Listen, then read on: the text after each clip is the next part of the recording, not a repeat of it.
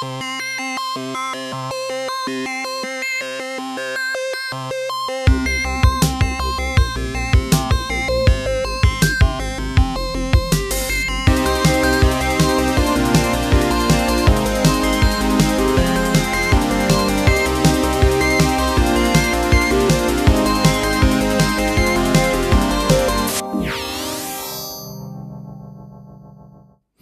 Hallo und herzlich willkommen zu Multicast. Ich bin Laura. Und ich bin Friedrich. Herzlich willkommen zu unserer inzwischen elften Episode.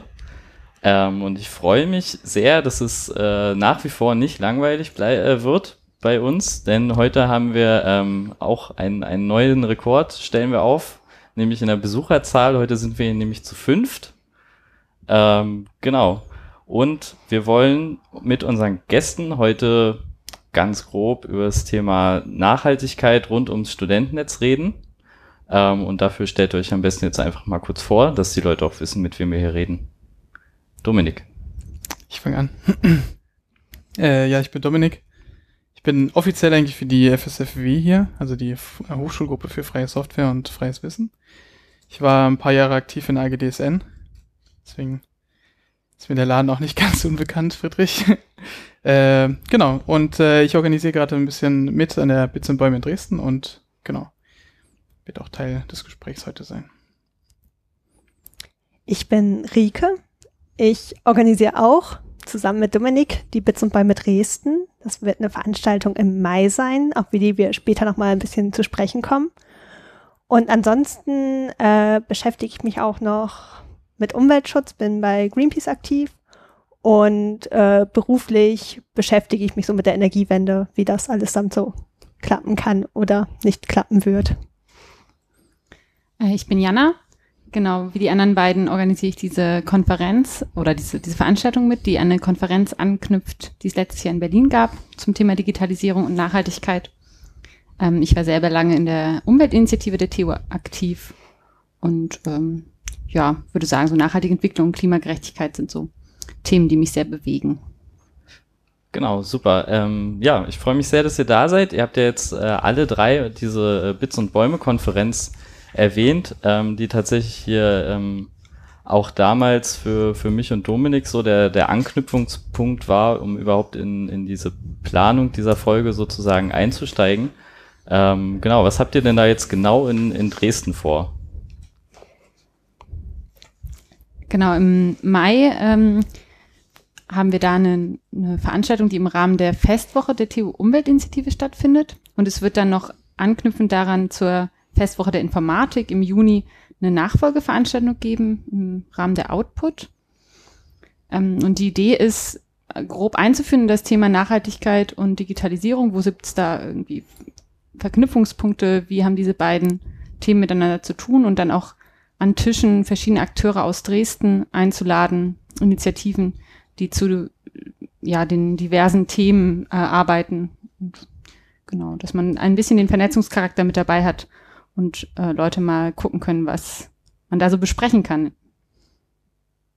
Die noch ergänzen? Genau. Also so ein bisschen wie die Bits und Bäume letztes Jahr in Berlin soll es auch hier so ein Zusammenführen der doch zwei sehr verschiedenen Szenen der Techies und der Ökos sein, damit die mal miteinander reden und zusammen vielleicht Visionen entwickeln können. Wann genau wird die sein und wo? Die, also in Dresden ist 23. Mai, der erste Stichtag. Äh, um 18.30 Uhr in der Fakultät Informatik. Und äh, am 20. Juni ist noch nicht ganz sicher, aber es wird wahrscheinlich in das äh, Nachmittagsprogramm eingebunden. Also der, der, der offiziellen Festtage der Fakultät Informatik zu 50 Jahre Informatik. Genau. Ja, wir haben dieses Jahr ein sehr jubiläenreiches äh, Jahr in Dresden mit äh, 100 Jahre Studentenwerk, 50 Jahre Informatikausbildung. Ich, ich komme gar nicht mehr aus dem, aus dem Händeschütteln raus quasi. 30 Jahre TU Umweltinitiative. Ach, das uh. auch noch. Und äh, 25 Jahre Internet in Wohnheim, wie ich auch äh, darauf aufmerksam gemacht wurde. Ja, ähm, genau, also es ähm, läuft alles schon eine ganze Weile und ähm, genau, man redet ja auch schon lange über äh, Nachhaltigkeit und im Vorbereiten dieser Sendung ähm, bin ich auch immer wieder drüber gestolpert, dass es, ja, also man, man kennt das Wort Nachhaltigkeit natürlich, inzwischen ist es sehr ähm, schon manchmal ein bisschen überbemüht. Ähm, und das Erste, was einem natürlich mal irgendwie einfällt, ähm, ist, ähm, sind so ökologische Aspekte und gerade jetzt in letzter Zeit mit den Fridays for Future liegt ähm, natürlich auch nochmal sehr der, der Fokus immer auf, auf Klimaaspekten und irgendwie ähm, Umweltschutz. Kilogramm CO2 zählen, aber damit hört es ja ähm, alles bei weitem nicht auf. Und äh, Jana, du wolltest uns mal kurz einen Abriss geben, was ähm, da noch so alles reinfällt. Genau, also erstmal hast du recht, nachhaltige Entwicklung oder Nachhaltigkeit ist so ein Begriff, der sehr viel benutzt wird von allen möglichen Unternehmen in allen möglichen Kontexten, wird oft auch, glaube ich, verwechselt mit etwas, ist irgendwie langfristig da. Ähm, es gibt eine offizielle oder offiziellen Anführungsstrichen Definition ähm, von der Brundtland-Kommission aus dem Jahr 87 von der UN. Da wird nachhaltige Entwicklung so definiert, dass das eine Entwicklung ist, die die Bedürfnisse ähm, der jetzigen Generation auf der Welt befriedigt, äh, ohne zu riskieren, dass künftige Generationen ihre Bedürfnisse nicht mehr befriedigen können. Das klingt jetzt vielleicht ein bisschen abstrakt, aber die Idee ist, dass man einmal diesen, diesen Aspekt von Gerechtigkeit in zwei Dimensionen denkt, also einmal global, ähm, mitzudenken, wie kann man Entwicklungspolitik im globalen Süden in ärmeren Ländern gestalten, dass die gerecht ist, dass es auf der Welt sozusagen gerechter wird im Jetzt aber eben auch künftige Generationen mitzudenken. Also so dieses Stichwort Generationengerechtigkeit. Und gleichzeitig ähm, beinhaltet das auch die Erkenntnis, dass es quasi sogenannte ja, Grenzen gibt. Ähm, berühmt ist ja dieses Grenzen des Wachstums, das Buch, das es damals vom Club of Rome gab, aber es gibt auch modernere Konzepte, die so planetare Grenzen beschreiben, also irgendwie Belastbarkeitsgrenzen des Planeten, ähm, die nicht über äh, Schritten werden dürfen, um ja, den sicheren Rahmen weiterhin zu behalten, in dem die Menschheit existieren kann. So, da gibt's dann, ja, genau, Konzepte zu.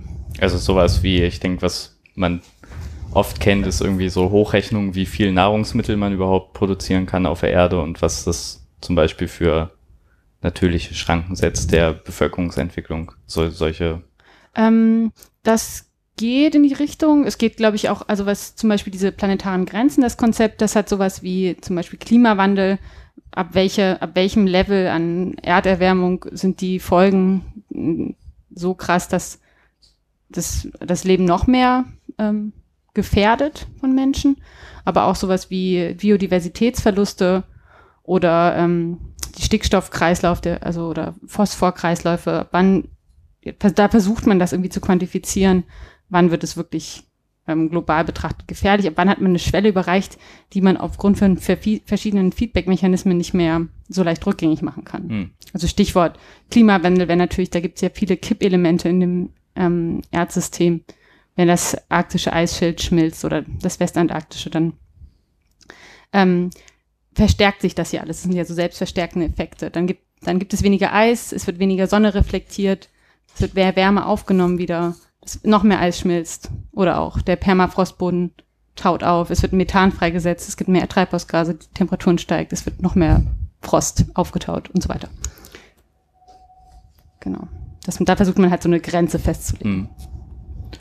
Genau, das ist ja jetzt schon wieder sehr ähm, so in diese ökologische Richtung gedacht, aber ich fand es, also ähm, mhm. du hast ja gesagt, also in dieser Definition ist ja enthalten, dass man ähm, halt sein ähm, Leben, sage ich jetzt mal, so gestaltet, dass, ähm, dass man gerade auch nachfolgende Generationen nicht beeinträchtigt und das ähm, beinhaltet ja aber natürlich viel mehr Ebenen als jetzt gerade nur irgendwie Ökologie und Ressourcen. Auf jeden Fall, das stimmt. Ähm, das ist, glaube ich, auch das ja, Schöne vielleicht an diesem Begriff oder an diesem Konzept von nachhaltiger Entwicklung, dass es mehrere Dimensionen gibt, die man erdenken kann. Das ist zum einen eben die ökologische, die viel, also die im Prinzip der starken Nachhaltigkeit auch die wichtigste Rolle spielt, so ein bisschen aus der Idee heißt, das ist unsere Grundlage, auf der basiert alles. Aber in dieser Umwelt gibt es natürlich die Gesellschaft, also so, soziale Aspekte von Nachhaltigkeit ähm, gibt es auch oder spielen da auch eine große Rolle. Und innerhalb der Gesellschaft gibt es ja auch eine Art, wie wir wirtschaften. Also man spricht ja oft von den drei Aspekten von Nachhaltigkeit, sozial, ökologisch und ökonomisch. Und man kann das auch erweitern, dass man noch ähm, über Partizipation redet. Also dass das mhm. auch ein Teil von so einer Nachhaltigkeitsdefinition ist. Also unter ökonomischer Nachhaltigkeit kann ich mir jetzt vorstellen, dass man irgendwie versucht, Entscheidungen zu treffen, dass das Unternehmen auch in 30 Jahren noch prosperiert. Aber was heißt denn jetzt zum Beispiel soziale Nachhaltigkeit? Mm, Da wäre zum einen so dieser Generationengerechtigkeits-, aber auch irgendwie globale Gerechtigkeitsaspekt vielleicht äh, ein Ansatz. Man guckt, dass es sozial gerecht ist, die Entscheidung, die man trifft. Also Problem bei diesen Sachen ist natürlich, dass es oft Zielkonflikte gibt. Also du hast, sagen wir, du hast irgendwo eine Streuobstwiese und da gibt's jetzt ähm, die Frage, wie man damit umgeht, wie man die nutzt, weil äh, es die, von der Stadt die Idee gibt, da ein Altenheim hinzubauen, es aber auch einen Supermarkt gibt, der viele Arbeitsplätze schaffen würde, äh, eine Supermarktkette, die, der dann einen Supermarkt hinbauen möchte, der viele Arbeitsplätze schaffen würde. Ähm, das heißt, du hast da im Grunde bei jeder Entscheidung irgendwie ähm, müsstest du alle drei Aspekte berücksichtigen. Ist es eine ökologisch, ist es in sozialer Hinsicht sinnvoll oder in ökonomischer Hinsicht sinnvoll? Das heißt, man kann auch nicht so ganz einfach sagen, eine Entscheidung ist nachhaltig, sondern es gibt da verschiedene ähm, ja, Dinge, die man berücksichtigen muss. Und es wäre vielleicht die sozial nachhaltigste Entscheidung, da das Altenheim hinzubauen. Und ökonomisch wäre es vielleicht am sinnvollsten, den Supermarkt dahin zu bauen. Oder beides. Oder beides. Oder lässt die Alten als Verkäufer. Den Supermarkt für die Alten. Zum Beispiel, genau. Vielleicht findet man auch eine Lösung, dass im Supermarkt drin ein großer Hof ist mit den ganzen Bäumen.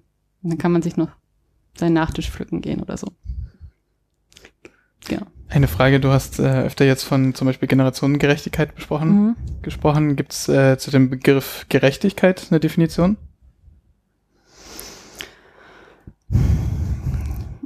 Also ich wüsste jetzt keine allgemeingültige, fertige, Dis also fertige Definition, die jetzt ähm,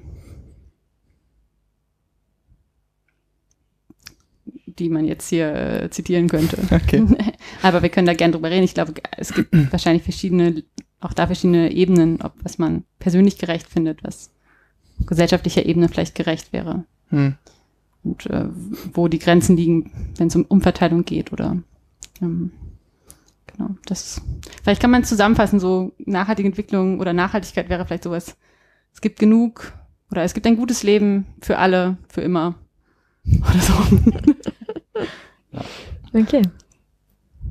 Ähm, ein, ein Aspekt, also ich, äh, da greife ich uns jetzt ein bisschen vor, aber ich glaube, das, das passt gerade einfach zu gut. Ähm, ein, ein Thema, was ja in letzter Zeit in aller Munde ist, sind die, ist die ähm, geplante und demnächst zur Abstimmung stehende Urheberrechtsreform in der, ähm, im Europäischen Parlament. Ähm, und äh, da finde ich, ähm, hat man ja auch so ein bisschen so eine ähnliche Sache. Also wir sind es jetzt gewöhnt, ähm, unser Leben, unsere Bedürfnisse im Internet so zu stillen, indem wir halt auf äh, diversen Internetplattformen eine wahnsinnige Vielfalt an Inhalten genießen. Ähm, und jetzt steht aber halt im Raum, dass wir ähm, im Rahmen von so einem Umverteilungsfrage, Gerechtigkeitsfrage ähm, halt ähm, da ja äh, so zugunsten von äh, Verwertern äh, gewisse Freiheiten beschnitten werden sollen für nachkommende Generationen. Ähm, ich finde, das ist vielleicht noch, also würdest du sagen, das ist vielleicht noch so ein ganz gutes Beispiel, um so ein bisschen mehr in so eine sozialpolitische äh, Dimension davon zu kommen? Oder irgendeiner von euch da eine Meinung zu? Ähm, genau, also bei dem, bei dem Punkt Nachhaltigkeit musste ich vorhin auch dran denken, wenn man Nachhaltigkeit mit der Definition nimmt, dass man sagt, dass ähm, die nächste Generation eben nicht durch die Entscheidungen der Elterngeneration belastet werden sollen, dann ist halt sowas wie die Uploadfilter, die jetzt gerade diskutiert werden, zum Beispiel, oder die Urheberrechtsreform wird ja diskutiert, äh, ein sehr gutes Beispiel für was für ein Konzept oder für einen Rahmen, den man eben eigentlich in der IT nicht gerne vererben möchte. Weil ich denke, dass ähm, wenn man jetzt durch diese Urheber Urheberrechtsreform gewisse Rahmen setzt, äh, man der nächsten Generation eben ähm, ja eben einen, einen Rahmen vererbt, in dem halt neue Geschäftsmodelle entstehen. Und das bedeutet, dass die Dinge, die wir heute quasi als Werte setzen, das bedeutet äh, ein kontrollierter Upload von Inhalten oder ein sehr beschränkter, äh, sehr beschränktes Teilen von Inhalten, vor allen Dingen über das Internet, äh, wird die neue Generation halt beeinflussen in der Art und Weise, wie sie mit dem nächsten Internet quasi aufwächst. Und äh, das finde ich halt, ist so ein Punkt in der Nachhaltigkeit, den man auf jeden Fall bedenken sollte, dass äh, eben, wenn solche Gesetze gemacht werden, man nicht nur darauf gucken sollte, wer profitiert davon heute und wer hat heute die Nachteile davon, sondern dass man auch überlegt, ob man äh, zeitlich nach hinten raus einfach einen viel größeren Schaden anrichtet, als wenn man jetzt irgendwie andere Regelungen findet oder halt erstmal gar nichts macht zum Beispiel. Ja, genau, also das war auch so ein bisschen, äh, was mir, was mir da vorgeschwebt hat bei meiner Frage, ähm, dass man halt einfach, äh, du hast ja auch partizipative Aspekte angesprochen, dass man da halt äh, natürlich auch eingreift, ähm, wenn man, also das mit diesen Upload-Filtern ist jetzt natürlich ein sehr plakatives Beispiel dafür, weil es natürlich sehr direkt da eingreift, wie die Leute im Netz partizipieren. Ähm, aber es passiert ja auch auf vielen anderen Ebenen. Ein, ein so ein Thema, mit dem wir uns hier ja auch immer wieder beschäftigen, ist halt die Frage, wie, wie man ähm, sowohl als technischer, auf, auf technischer Ebene, wie auch einfach als, ja, eben als Teilnehmer am, am äh, World Wide Web, am Internet ähm, das Ganze gestaltet. Und da beschäftigen wir uns ja hier auch immer viel mit den, einmal mit den technischen Aspekten, dass wir das halt überhaupt den Leuten noch technisch ermöglichen wollen, ähm, selbstbestimmt und irgendwie kreativ mit dem Netz umzugehen und da nicht nur als Konsument dran zu hängen. Ähm, wie auch, ja, dann natürlich, dass wir immer die Hoffnung haben, dass derartige Projekte auch entstehen und dass wir die irgendwie äh, begleiten können. Auch so ein Beispiel für die gen kommende Generation, die dann auch noch die Möglichkeit haben soll, sich auszuleben ist ja auch wieder das, was wir kurz angeschnitten haben, dieses Fridays for Future Thema, wo halt quasi die kommende Generation, nämlich die ganz Jungen in unserer Gesellschaft, dafür demonstrieren, halt mit nachhaltigen Konzepten dann wirklich die gleichen Möglichkeiten zu haben wie vielleicht die älteren Generationen heute. Ja, ich glaube, da kommt diese Generationenfrage sehr, sehr gut raus, dass man irgendwie, da hat man dann irgendwie die, also gerade auf, auf Twitter oder so läuft das ja alles sehr plakativ ab, dass man da irgendwie die, die alten Menschen hat, die irgendwie den, den Schülern sagen, die sollen doch, sie sollen doch mal gefälligst in die Schule gehen und äh, die hätten davon ja keine Ahnung und so. Ähm, gleichzeitig aber kein, kein Finger dafür rühren, irgendwie dieser, dieser Generation auch noch dieselben Chancen zu erhalten. Ja. Oder sogar in der anderen Richtung dagegenhalten. Also die, die, die die Behauptung, dass man Klimaschutz halt den Profis überlassen sollte, zum Beispiel, das ist halt absolut kontraproduktiv. Ja, das funktioniert nicht. Aber um nochmal, also um vielleicht auch so die Klimaaspekte direkt, wenn es darum geht, dass man es den Profis überlassen sollte, auch quasi auf uns zu beziehen. Ich meine, wir sind ja jetzt auch keine, also wir in der G keine fantastischen Vorbilder, weil Strom produzieren wir auf jeden Fall oder verbrauchen wir auf jeden Fall ohne Ende. Genau, ähm, ja, also es ist natürlich immer das eine, irgendwie die, die Profis machen lassen und äh, nach oben zeigen, aber ähm, auf häufiges Thema ist ja auch immer die Frage, was man irgendwie selbst tun kann und im, im Kleinen tun kann. Und das war auf jeden Fall auch so ein bisschen ja die ähm, hinter, äh, Idee hinter dieser Folge, dass wir auch mal ähm, bei uns ein bisschen äh, gucken und äh, ein bisschen schmutzige Wäsche waschen. Ja, was ich, also ich wollte halt nur darauf hinaus, dass wir gar nicht so genau wissen, wie viel Strom unsere ganzen Server und Switche und so eigentlich verbrauchen, weil wir den Strom halt nicht selbst bezahlen in den meisten Fällen. Und dadurch vielleicht auch nicht unbedingt darauf achten, ob das Gerät, was wir anschaffen, jetzt irgendwie besonders sparsam ist, sondern einfach nur, dass es coole Feature hat. Und ob diese Feature jetzt wirklich den Stromverbrauch rechtfertigen oder nicht, ist irgendwie nie ein Fragepunkt bei uns, oder? Naja, nie würde ich jetzt auch nicht sagen. Ähm man hat es auf jeden Fall ähm, mit im Blick, weil es ja auch einfach äh, praktische Aspekte mit reinspielt. Also äh, das klingt jetzt ein bisschen, äh, als wäre es einem irgendwie völlig egal, aber es ist ja schon allein ähm, Kühlung ist ja zum Beispiel so ein Problem, wo sich äh, Stromverbrauch eins zu eins niederschlägt, wo man dann auch durchaus äh, drauf achtet.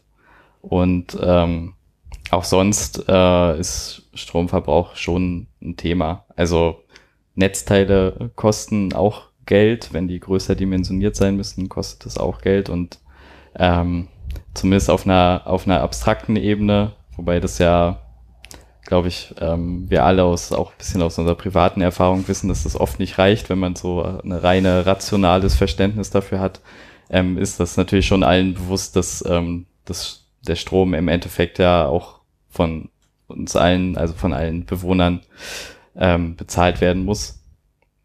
Ähm, ja, aber genau, wir kriegen halt nicht, nicht schwarz auf weiß die Rechnung, was natürlich dann den, den persönlichen Bezug schon immer deutlich schwieriger macht. Das ist, ist ja leider einfach so, das sieht auch das Studentenwerk selbst, erlebt das halt, dass halt ähm, dadurch, dass ja in den Wohnheimen generell nicht ähm, pro Wohnung oder, oder gar pro Mensch genau abgerechnet werden, die Nebenkosten, dass da natürlich eine gewisse Entkopplung gibt bei den Menschen, weil einfach die Konsequenzen der Handlungen des Verbrauchsverhaltens einfach nicht, nicht so offensichtlich werden. Und ich meine, das muss jetzt ja gar nicht unbedingt böswillig sein, aber wenn man sich jetzt nicht gerade technisch mit den Details ähm, weiter beschäftigt, dann hat man ja auch nicht unbedingt eine Intuition dafür, was jetzt irgendwie das Verhältnis ist, was jetzt wirklich st viel Strom verbraucht in seinem Lebenswandel und was ähm, weniger Strom verbraucht irgendwie. Also da verschätzt man sich ja auch ähm, schnell mal, weil man halt irgendwie, man sieht irgendwelche Leistungszahlen auf dem Staubsauger oder so, aber dann muss man ja eigentlich überschlagen, wie viel der wirklich läuft und hast du nicht gesehen. Das ist, glaube ich, relativ schwierig, da eine Intuition für uns zu entwickeln. Ja, also das würde ich auch total so sagen. Und wo es dann halt wirklich spannend wird, ist halt wirklich beim Surfen. Weil wir surfen irgendwie im Internet und die Energie wird in irgendwelchen Servern, die irgendwo anders stehen, verbraucht. Und eigentlich keiner von uns hat so wirklich im Gefühl, ähm, welche Internethandlung verbraucht jetzt wie viel Energie. Also zum Beispiel eine Google-Anfrage ist so ein schönes Beispiel. Jeder von uns oder die meisten von uns machen am Tag mehrere hundert Google-Anfragen wahrscheinlich, wenn sie so also normal ja. für die Uni arbeiten oder so. Wenn ich programmieren muss, dann. genau. Und hoffentlich nicht Google, sondern eine, eine anonyme Suchmaschine. DuckDuckGo natürlich. natürlich. Genau. Aber trotzdem, viele fangen schon an, anstatt dass sie, sie wollen auf Zeit Online irgendwie Nachrichten lesen und gehen, machen nicht Zeit.de, geben sie nicht ein, sondern sie googeln Zeit. Und da geht ganz viel verloren, dass halt so eine Google-Anfrage ja deutlich mehr Energie verbraucht, als wenn man direkt diese Homepage auf äh, öffnet. Oder halt Streaming ist halt auch ein total wichtiges Thema, wo man fast sagen muss, ein Großteil vom weltweiten Datenverbrauch geht halt für Streaming drauf, für Musikstreaming, für Filmstreaming. Und jeder hat irgendwie durchgehend irgendwie entweder Musik auf Spotify am Laufen oder guckt doch mal nebenher, weiß nicht, Minecraft-Videos sind ja teilweise sehr beliebt, während man programmiert, nochmal so das nebenher laufen zu haben, ist ein bisschen spannender. Oder man guckt halt die ganze Nacht ein Video nach dem anderen auf ähm, Netflix und hat gar nicht im Hinterkopf, wie viel Energie dahinter steckt, weil man bezahlt diese Energie ja nicht. Mhm. Die wird irgendwo anders, in irgendwelchen Rechenzentren irgendwo auf der Welt wird sie verbraucht. Und dafür muss eigentlich wieder ein Gefühl herkommen, dass man einfach weiß, okay, wenn ich dieses Video jetzt in HD streame, anstatt in einer geringeren Auflösung, dann wird es auch viel, viel mehr Traffic erzeugen und viel, viel mehr Energie verbrauchen. Es ist quasi eine doppelte Belastung, so meinen eigenen Strom, den ich verbrauche, mein Laptop oder mein Handy oder mein Gerät, auf dem ich dann das Streaming laufen habe, verbraucht Energie, aber halt auch der Ursprung, von dem der Stream zu mir kommt, halt auch. Was halt wahrscheinlich nicht passiert, wenn ich irgendwie nur eine DVD gucke oder so. Genau. Und da ist, glaube ich, auch äh, problematisch oder ähm, da sollte man ein Auge drauf haben, ist der Trend, wohin es zu gehen scheint oder was die momentanen Prognosen sind. Also ich glaube, gerade Rechenzentren, äh, da wird auch so ein exponentielles Wachstum vorhergesagt in dem Energieverbrauch, äh, den die haben werden. Die haben jetzt schon, wenn man das mit Nationalstaaten vergleicht, einen höheren Energieverbrauch als einige Staaten, unter anderem als der Iran, glaube ich, Zeit ich gesehen habe. Also nur Rechenzentren, nicht die ganze Informationstechnologie, die da noch, die noch mit zu Internet und so weiter gehört. Ähm, und da sind irgendwie, also wie gesagt, exponentiell ist ziemlich krasser Kurvenverlauf. Also das, da sollte man drüber nachdenken, wie sich das in den nächsten 10 bis 20 Jahren entwickelt. Da kann ich aber jetzt zumindest auf jeden Fall mal eine Lanze für uns brechen. Äh, wir haben es auf jeden Fall hier im, im Studentennetz in den letzten Jahren einfach durch ähm, durch Zentralisierung, durch Zusammenlegen von äh, Organisationseinheiten geschafft, sehr viele Redundanzen abzubauen, ähm, so dass ich glaube ich äh, fast behaupten würde, dass sich äh, an der Stelle unser Stromverbrauch eventuell sogar nach unten entwickelt hat, ähm, weil ja auch die die Serverhersteller äh, da tatsächlich auch sehr viel für tun, weil das ja einfach auch für die Betreiber ein, tatsächlich ein riesen Kostenfaktor ist nach wie vor, so dass die Wirtschaft da ja auch durchaus dran interessiert ist, das nach unten zu bringen. Genau, ähm, also zumindest da ähm, haben wir, haben wir dem, dem Trend tatsächlich mal entgegen, entgegensetzen können, aber ähm, dass es so irgendwie so der Standard wäre oder so, kann man sicherlich nicht sagen. Wir ähm, ja, mir fällt auch gerade noch ein, dass die AG hat doch so einen Steam-Cache, glaube ich. Ja. Mal aufgezogen, ne? Also wenn man sowas zum Beispiel für Netflix machen könnte, wäre es halt auch so mega praktisch. Also der, der Sinn dahinter ist, dass man ähm, Inhalte, die oft von vielen Leuten im gleichen Gebäude zum Beispiel angeguckt werden oder heruntergeladen werden, dass man die halt lokal vorhält und dann mehr oder weniger nur aus dem Keller die Sachen streamen muss, anstatt halt irgendwo aus Amsterdam oder so. Und wenn man das halt auf mehr Dienste, ich meine, Steam ist schon ein Riesending, weil es sind halt Spiele, die heute irgendwie 50 Gigabyte groß sind oder so. Wenn dann 100 Leute am Release-Tag das Ding ziehen, dann hast du halt eine riesige Menge Traffic verbraucht. Aber wenn man halt es schafft, ähm, dass so große Inhalte ähm, lokal vorliegen, dann braucht man eben die ganzen Zwischenpunkte, an denen Energie verbraucht wird, dann nicht mehr, sondern nur einmal. Und dann kann man im, im kleinen Kreis die Sachen halt weiter teilen. Also fände ich eigentlich cool, wenn es sowas für Netflix auch gäbe. Weiß nicht, ob die sowas anbieten. Äh, Netflix selbst bietet es an, ja. Okay. Also ähm, noch kurz, äh, um zurückzugreifen, also zu dem, zu dem Steam Cache, da haben wir hier schon öfter drüber geredet. Mhm. Ähm, da kann ich vielleicht dann mal die Folgen konkret raussuchen, auch wenn einen das technisch ein bisschen mehr im Detail interessiert. Genau, ähm, das war halt auch vor allem von einer, so einer Bandbreitenüberlegung ähm, getrieben.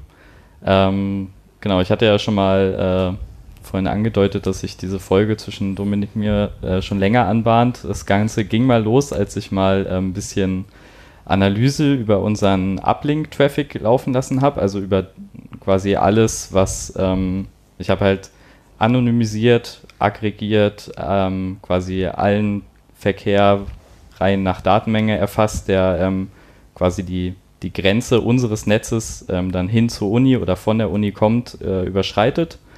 Ähm, genau, und da hast du ja jetzt ähm, Steam schon erwähnt mit dem äh, Spieleinhalten und das ist ja inzwischen auch nicht mehr alles, was sie machen. Die bieten ja inzwischen auch ähm, Multimedia-Content und noch mehr an. Ähm, die, das bewegte sich, glaube ich, so im einstelligen Prozentbereich, also fünf oder sieben oder sowas ähm, in dem zugegebenermaßen nicht äh, statistisch signifikanten Erfassungszeitraum, den ich da gefahren hatte. Es waren, glaube ich, nur ein paar Tage oder so, dann ist mir da irgendwo die Festplatte vollgelaufen. ähm, genau, ähm, das waren halt schon, waren auch schon ein paar Prozent, was uns dann auch jetzt hier schon motiviert hatte, diesen Cache zu bauen. Ähm, und du hattest ja gefragt, ob sowas von Netflix gibt. Ähm, gibt es ja, weil das für die natürlich auch ein riesen Problem ist einfach, für die kostet es ja auch Geld, das in die Welt zu bringen, all ihre Inhalte. Und vor allem wollen die ja auch immer, dass die Inhalte in, einer, in der, halt in dieser, inzwischen ja hat man da ja sehr hohe Qualitätsansprüche als Verbraucher, ähm, dass die in der entsprechenden Qualität ähm, zügig, ohne Ladezeiten bei den Leuten ankommen und da bietet sich natürlich doppelt an, ähm, solche, solche ähm, Server möglichst dicht an den Endverbraucher ranzubringen. Und ähm, wenn ich mich richtig erinnere, ist es tatsächlich so, dass sie einem die quasi ähm, schenken.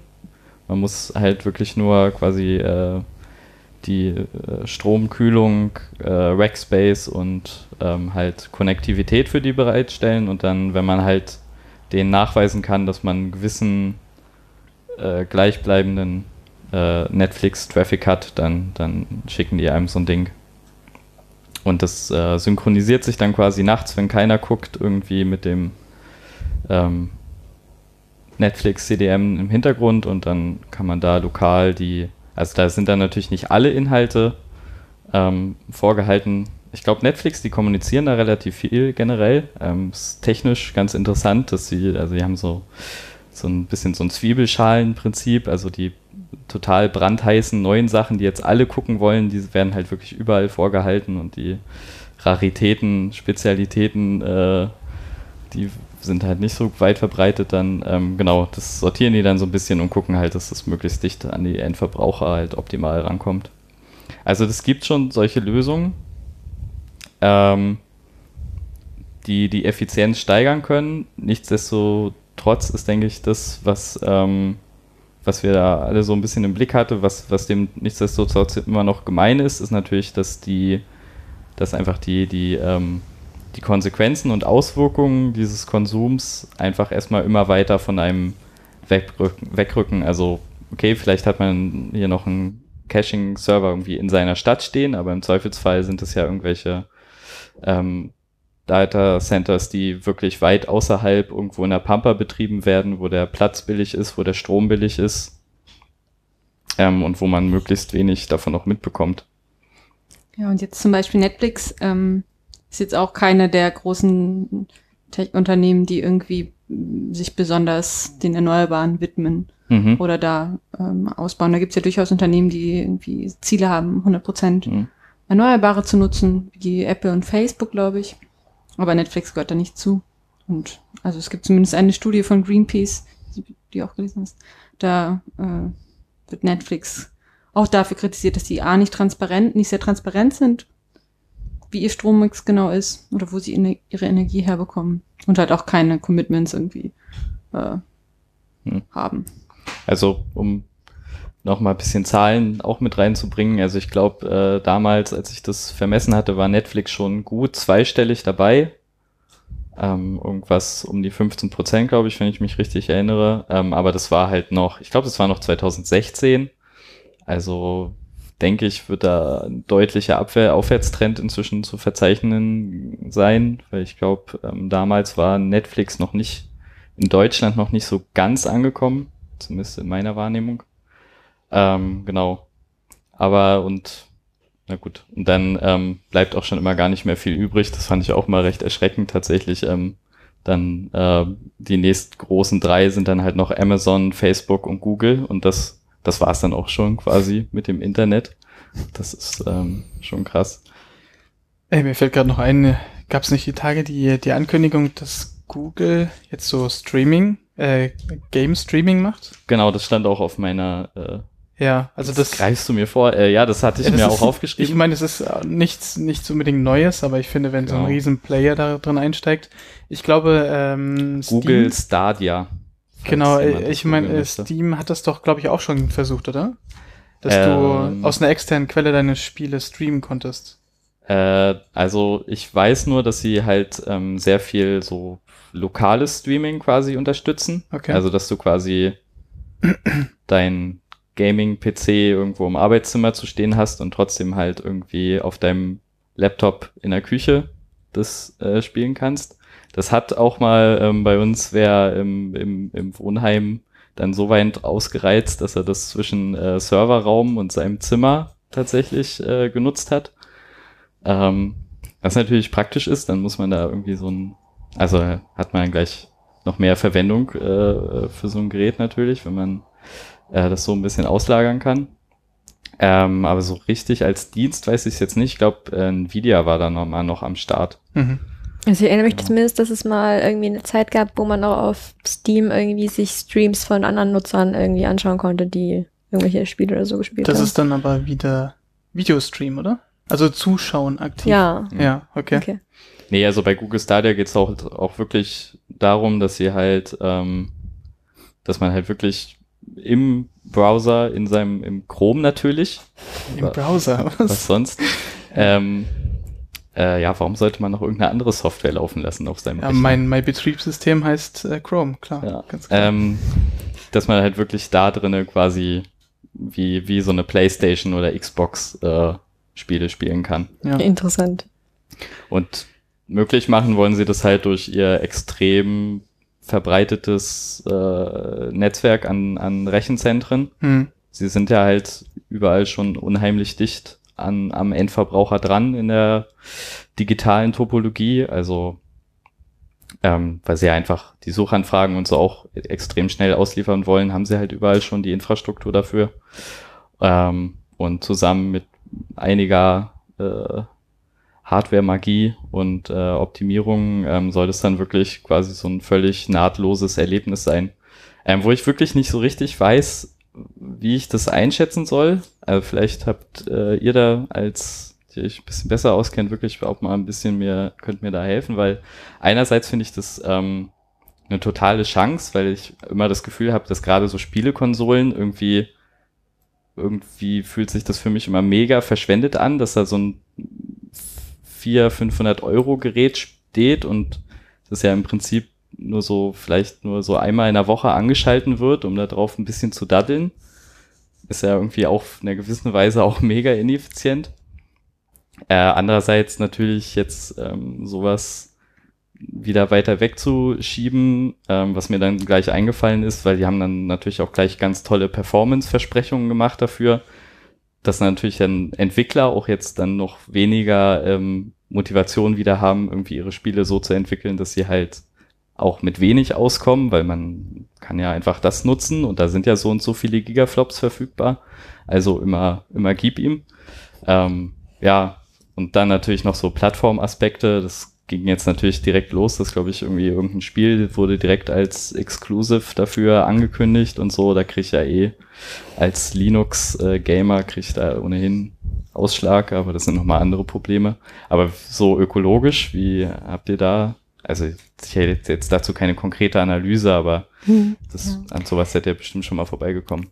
Also genau dieses Beispiel ähm, kann ich jetzt auch nichts zu sagen. Dafür ist das wahrscheinlich gerade auch noch zu neu. Ähm, aber es gibt es ja in vielen Bereichen so, zum Beispiel E-Book-Reader ist ja auch sowas, wo man sagt ja, okay, man hat vorher ganz viele Bücher und jetzt kann man es irgendwie zusammenfassen, dann wird es ja viel effizienter, ist es dann nicht viel ökologischer. Und dann haben wir ganz, ganz häufig diese Rebound-Effekte. Das heißt, wir haben eine Einsparung, es wird irgendwie effizienter, aber dafür wird es auch irgendwie angenehmer und dann kann ich ja noch ein bisschen mehr nutzen. Und das könnte ich mir dabei jetzt halt auch vorstellen, dass dadurch, dass dann der Service noch besser wird, es noch entspannter ist, ich überall und immer auch spielen kann, weil ich brauche ja nicht meinen großen Gaming-PC, ich brauche nicht meine Konsole, sondern ich kann auch ja mal, solange ich genügend äh, also solange das Internet gut genug ist, kann ich irgendwo unterwegs auch mit meinem Laptop dann spielen. Und dadurch spielt man wieder mehr, weil man es ja immer kann, wodurch sich dann schlussendlich wieder der Energieverbrauch erhöht. Und das ist so ein Effekt, den ich mir sehr gut vorstellen könnte, dass der dann wieder kommt. Und das haben wir halt bei ganz, ganz vielen digitalen Lösungen das Problem, dass sie an und für sich eigentlich die Möglichkeit bieten, eine Effizienzsteigerung mit sich zu bringen, aber durch die Mehrnutzung genau das Gegenteil bewirken. Hm. Das kann ich auch aus so aus dem praktischen Erleben hier im Studentennetz habe ich da auch ein Beispiel, glaube ich, für, also wo ich das auch immer erlebe oder sehe, ist so bei der Netzwerktechnik oder so. Da haben die eigentlich die Hersteller an sich bei der Chip-Herstellung auch wahnsinnige Fortschritte gemacht in der, in der ähm, Energieeffizienz. Aber dafür werden jetzt einfach unheimlich viel mehr Features in die Geräte eingebaut. Also, wo hier halt vor, vor zehn, zehn Jahren haben wir halt überall quasi noch dumme Switche eingebaut, die halt einfach nur Pakete so ein bisschen, naja, also quasi noch nicht mal wie eine Ampel äh, durch die Gegend geschickt haben, sondern noch nach einfacheren Prinzipien und heutzutage ähm, haben die Geräte dann halt viel mehr Features, die man dann natürlich auch nutzen will, weil man will damit ja auch spielen und arbeiten und was lernen. Ähm, und da werden dann viel, viel kompliziertere ähm, Konzepte gefahren und im Endeffekt ist, glaube ich, so quasi dann die, also das, das Netzteil im Gerät ist immer, immer gleich groß ge geblieben, obwohl halt die Hersteller sich immer wieder stolz verkünden, wie viel effizienter sie doch gewesen sind. So eine, so eine Art Feature Creep. Ja. Aber ist dann, ist dann nicht auch zum Beispiel die Frage, zum Beispiel bei den E-Book-Readern, ist dann nicht die Frage, ob es dann nicht besser ist, den erhöhten Stromverbrauch also durch so einen Reader in Kauf zu nehmen, wenn man dafür weniger neue Handbücher produziert, also weniger Bäume ab Holz oder sonst irgendwie Papierherstellung produziert. Also ich weiß nicht, ich finde es halt bei ganz vielen Sachen, die halt jetzt so ausgelagert sind, halt immer so ein bisschen schwierig, den Trade-off zu machen, weil zum Beispiel ist es jetzt besser, dass ich dadurch, dass ich jetzt alles bei Netflix streame, keine DVDs mehr produzieren muss und dadurch keine Energieverschwendung mhm. mehr habe oder sonst irgendwie Material- und Ressourcenverschwendung, aber dafür halt schon noch Ressourcen für die Server und sowas Produktion noch brauche. Ist irgendwie schwierig, da so den, den Trade-off zu finden. Also für E-Book-Reader wurde mal so eine Berechnung versucht anzustellen, wobei es halt sehr, sehr schwierig ist. Wie möchte ich ähm, die Papierherstellung, also das Fällen von einem Baum und die Energie zum Papier herstellen, mit den ähm, ganzen abgebauten Metallen und ähm, ja, Rohstoffen vergleichen, die ich für einen E-Book-Reader brauche. Und dann ist natürlich auch die Frage, wie lese ich Bücher? Lese ich das Buch und stelle es danach in mein Regal und keiner darf es mehr anfassen oder lese ich ein Buch und gebe es danach meinen Freunden weiter, weil ich es so gut finde?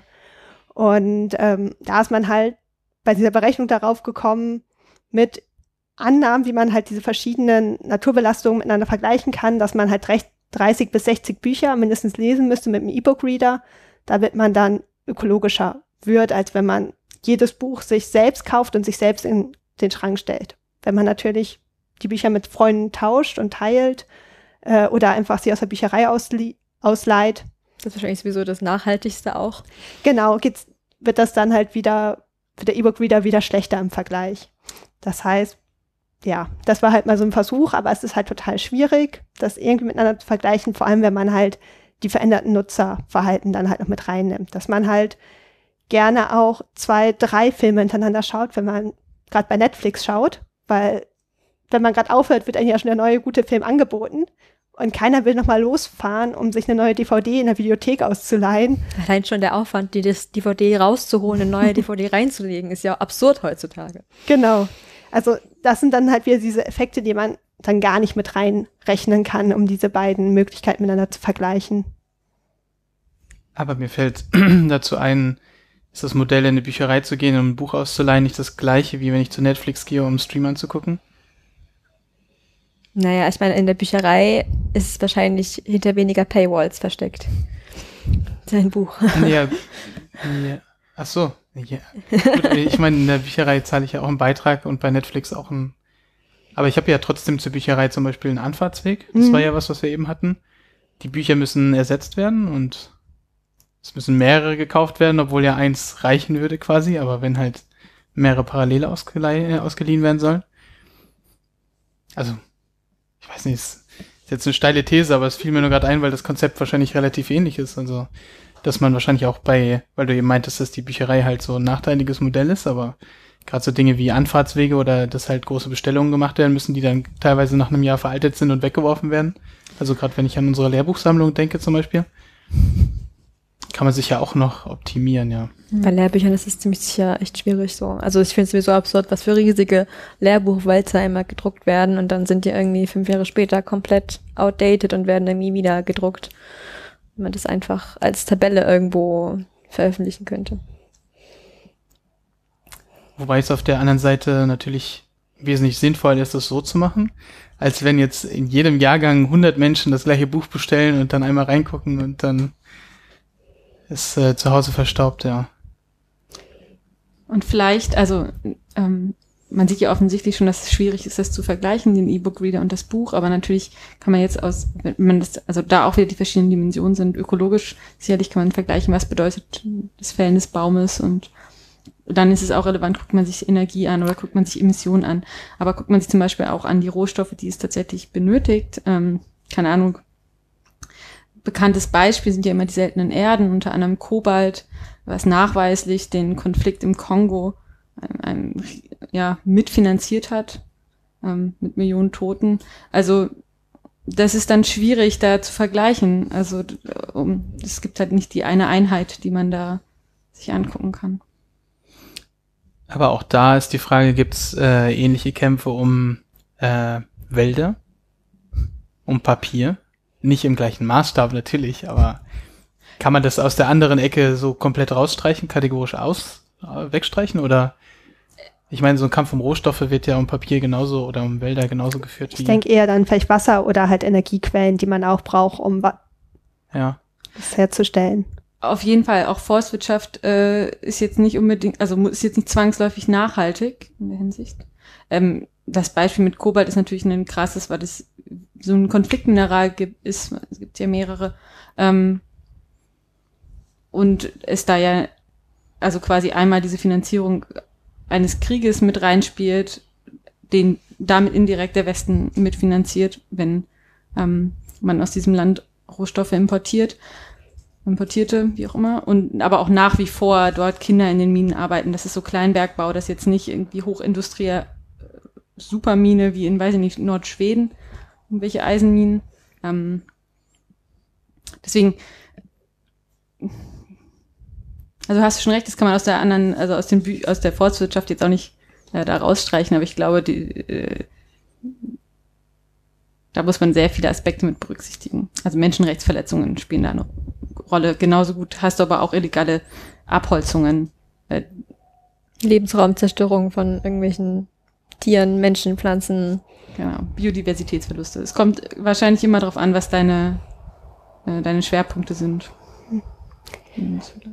Ich glaube, die spannende Frage ist halt wirklich, auf, wie, man halt davon wegkommt, dass ähm, das digitale Produkt gleich zu Mehrnutzung führt. Weil ich glaube, wenn wir es halt irgendwie schaffen, Bereiche zu digitalisieren, wie zum Beispiel, ähm, ja, nicht mehr eine DVD kaufen, sondern einfach den Film streamen, also an und für sich ein gestreamter Film, braucht schon weniger Energie als ein Film, der irgendwann mal auf DVD gebrannt wurde, dann zu irgendeinem Geschäft gefahren wurde, dann irgendjemand dorthin gefahren ist, um diesen Film zu kaufen, um ihn dann einmal bei sich zu Hause zu schauen.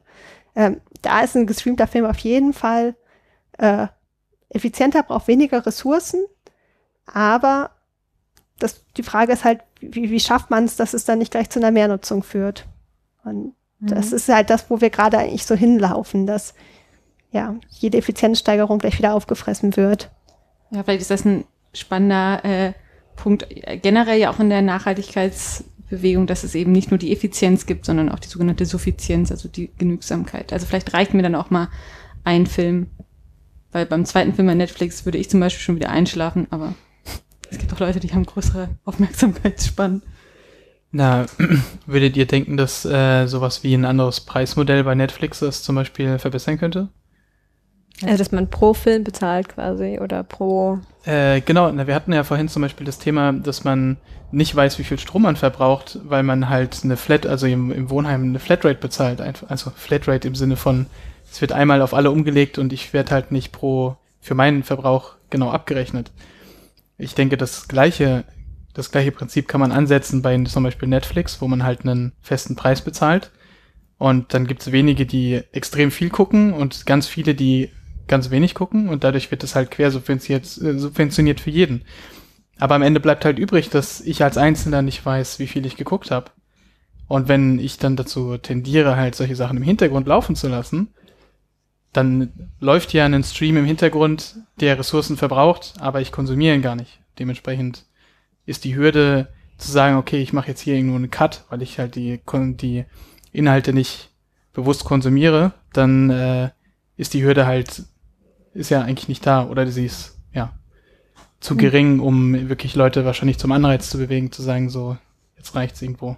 Ja. Gerade werden ja auch die Anreize ja in die andere Richtung gesetzt. Die Serie ist zu Ende und es plappt schon der nächste auf und das nächste startet sich. Aber YouTube ist ja auch ein sehr, sehr schönes Beispiel für so ein, weiß nicht, so ein tiefes Loch, in das man so reinstürzen kann, vom ersten Video ins nächste, ins übernächste und die ganzen Plattformen spezialisieren ja gerade darauf, sich darauf, die Nutzer so lange wie möglich auf der Seite zu halten und ihnen gar nicht die Möglichkeit zu geben, irgendwie da wegzugehen. Und ich glaube, das ist vor allem, also das, was du gesagt hast, das wäre schon noch so gesehen das zweite Schritt, der natürlich auch total wichtig wäre, aber der erste wäre ja erstmal, dass nicht nach dem ersten konsumierten Medium gleich das nächste angeboten wird und es nicht von eins ins, ins nächste geht. Dann kann ich da kurz nachfragen, ob ich das richtig verstanden habe. Das ist dann quasi, also das ja gesagt, Nachhaltigkeit hat ja so diese drei Aspekte, ökonomisch, ökologisch und sozial, gesellschaftlich. Das ist dann quasi, dass da der nachhaltige Effekt, also der ökonomische Nachhaltigkeitseffekt stärker behandelt wird, weil mehr Watchtime bringt mehr Werbe Werbeeinnahmen, größere Kundenbindung, mehr Verträge mit Firmen und so. Und dann halt der Nach äh, Aspekt, der weniger Strom verbrauchen, halt weniger relevant ist, oder? Habe ich das richtig verstanden? Ich glaube, das ist in, das ist richtig und ich nehme an, dass es in sehr, sehr vielen Bereichen, so wie unser Wirtschaftssystem organisiert ist, der Fall, dass eben ökologische und soziale Nachhaltigkeit eine weniger wichtige Rolle spielen,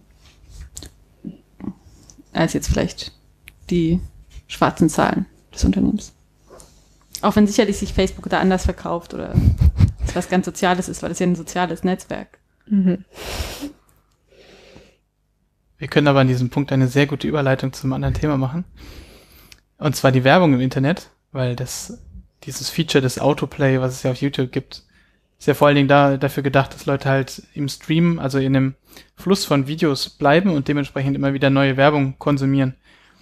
Und ich fand zum Beispiel sehr interessant, ähm, bei der Bits und Bäume gab es jemanden, der hat einen Vortrag gemacht zu, wie man Webseiten im Prinzip optimieren kann, dahingehend, dass sie möglichst wenig Ressourcen anfragen müssen und wenig Ressourcen abgefragt werden müssen.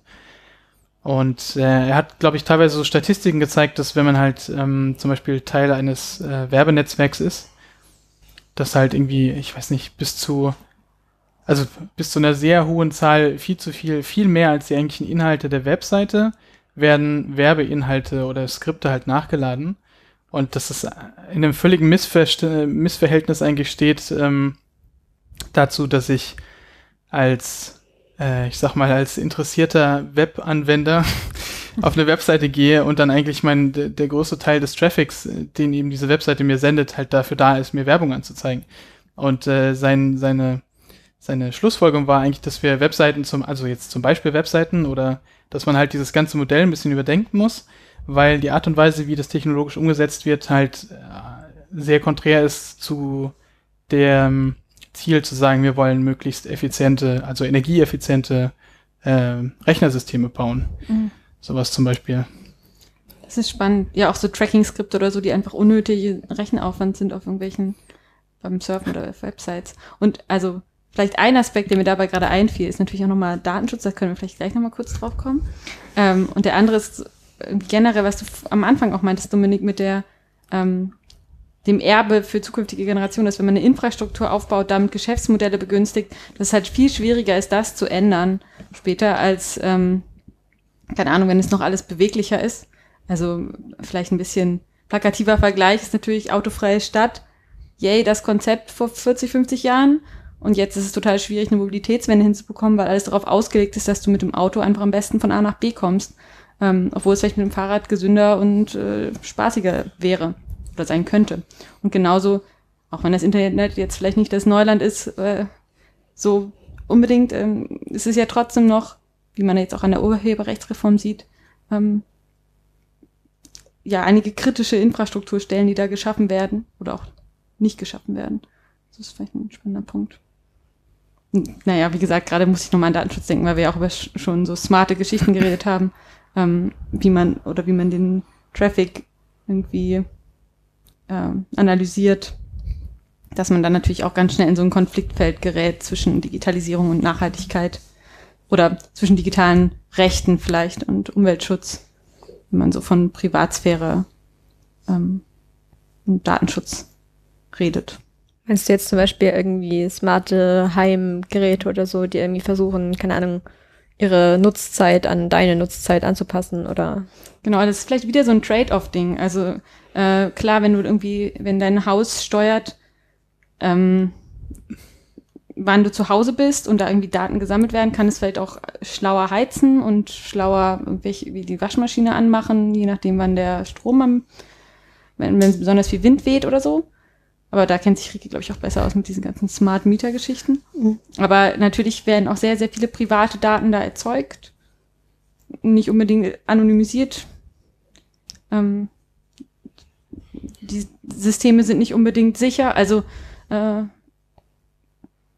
auf jeden Fall ein, ein weitere, vielleicht so eine, eine Abwägungsfrage, wie man das gewichten möchte, wie man das ähm, berücksichtigt in der Gestaltung von der smarten Energiewende. Genau, also es ist echt ein ganz spannendes Stichwort, weil Smart Meter Rollout wird ja auch von der EU gefordert, also dass in jedem Haus ein intelligenter Zähler hängt, der intellig, also der nicht nur die Energiemenge misst über einen gewissen Zeitraum und einfach so eine Uhr ist, die sich hochzählt, sondern wirklich ein digitales Messgerät, das zu jedem Zeitpunkt die Leistung, die gerade gefordert wird, ähm, misst und halt auch speichert. Und da gibt's halt schon ganz interessante ähm, Untersuchungen, dass man aus diesem Energieverlauf nicht nur herausfinden kann, wann deine Waschmaschine läuft, wann dein Geschirrspüler läuft, sondern auch welchen Fernsehsender du gerade schaust. Das heißt, man kann halt wirklich sehr, sehr genau auf die Menschen zurückschließen. Und das ist halt ein ganz spannendes ähm, Feld, weil wir einerseits irgendwie ja variable Verbraucher brauchen, wenn wir sagen, wir wollen jetzt irgendwann mal Deutschland mit 100% erneuerbaren Energien versorgen, dann geht das nicht mit einer total konstanten Last, wie wir sie heute haben, oder mit einer Last, wie wir sie heute haben, sondern wir brauchen mehr steuerbare Einheiten.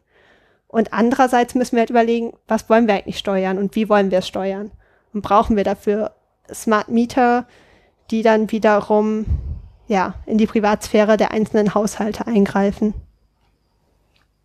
Ganz einfach äh, praktische Realität bei solchen Embedded-Geräten ist ja nun leider auch ähm, also was mir da auch immer viele Sorgen macht, ist, dass ja halt einfach oft ähm, sehr, Gott, ich will jetzt nicht so anklagen klingen, aber mhm. halt nicht unbedingt nach den besten äh, Standards hergestellt und ähm, entwickelt werden. Also auch gerade auf, auf Software-Seite, das sind ja dann häufig irgendwie halt Embedded-Geräte, die halt irgendwie entweder gar einfach von vornherein gar nicht updatebar sind oder nur sehr schwierig. Ähm, und ich denke, das ist auch ähm, so, ein, so ein Aspekt dahinter. Ähm, also es spielt ja dann zum einen schon immer so ein bisschen in geplante Obsoleszenz auch rein, in einer gewissen Weise, wenn, wenn, ähm, wenn es einfach gar keine Möglichkeit gibt, die Geräte äh, zu updaten und halt auf einen zeitgemäßen äh, Softwarestand zu bringen mit Sicherheitsupdates oder auch einfach, dass sie halt weiter funktionieren können.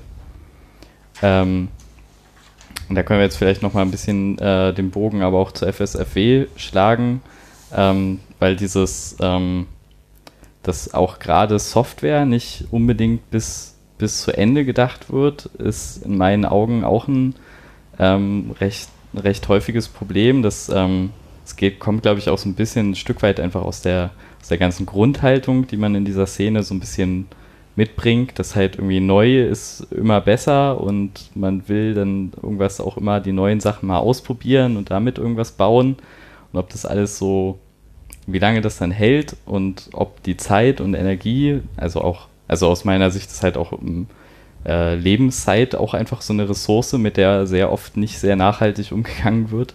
Ja, ja du hast den Bogen jetzt ganz schnell ganz, äh, ganz weit gespannt. gespannt. Äh, ich glaube, in der IT ist vor allen Dingen, äh, wir hatten nämlich vorhin das Thema Ökonomie.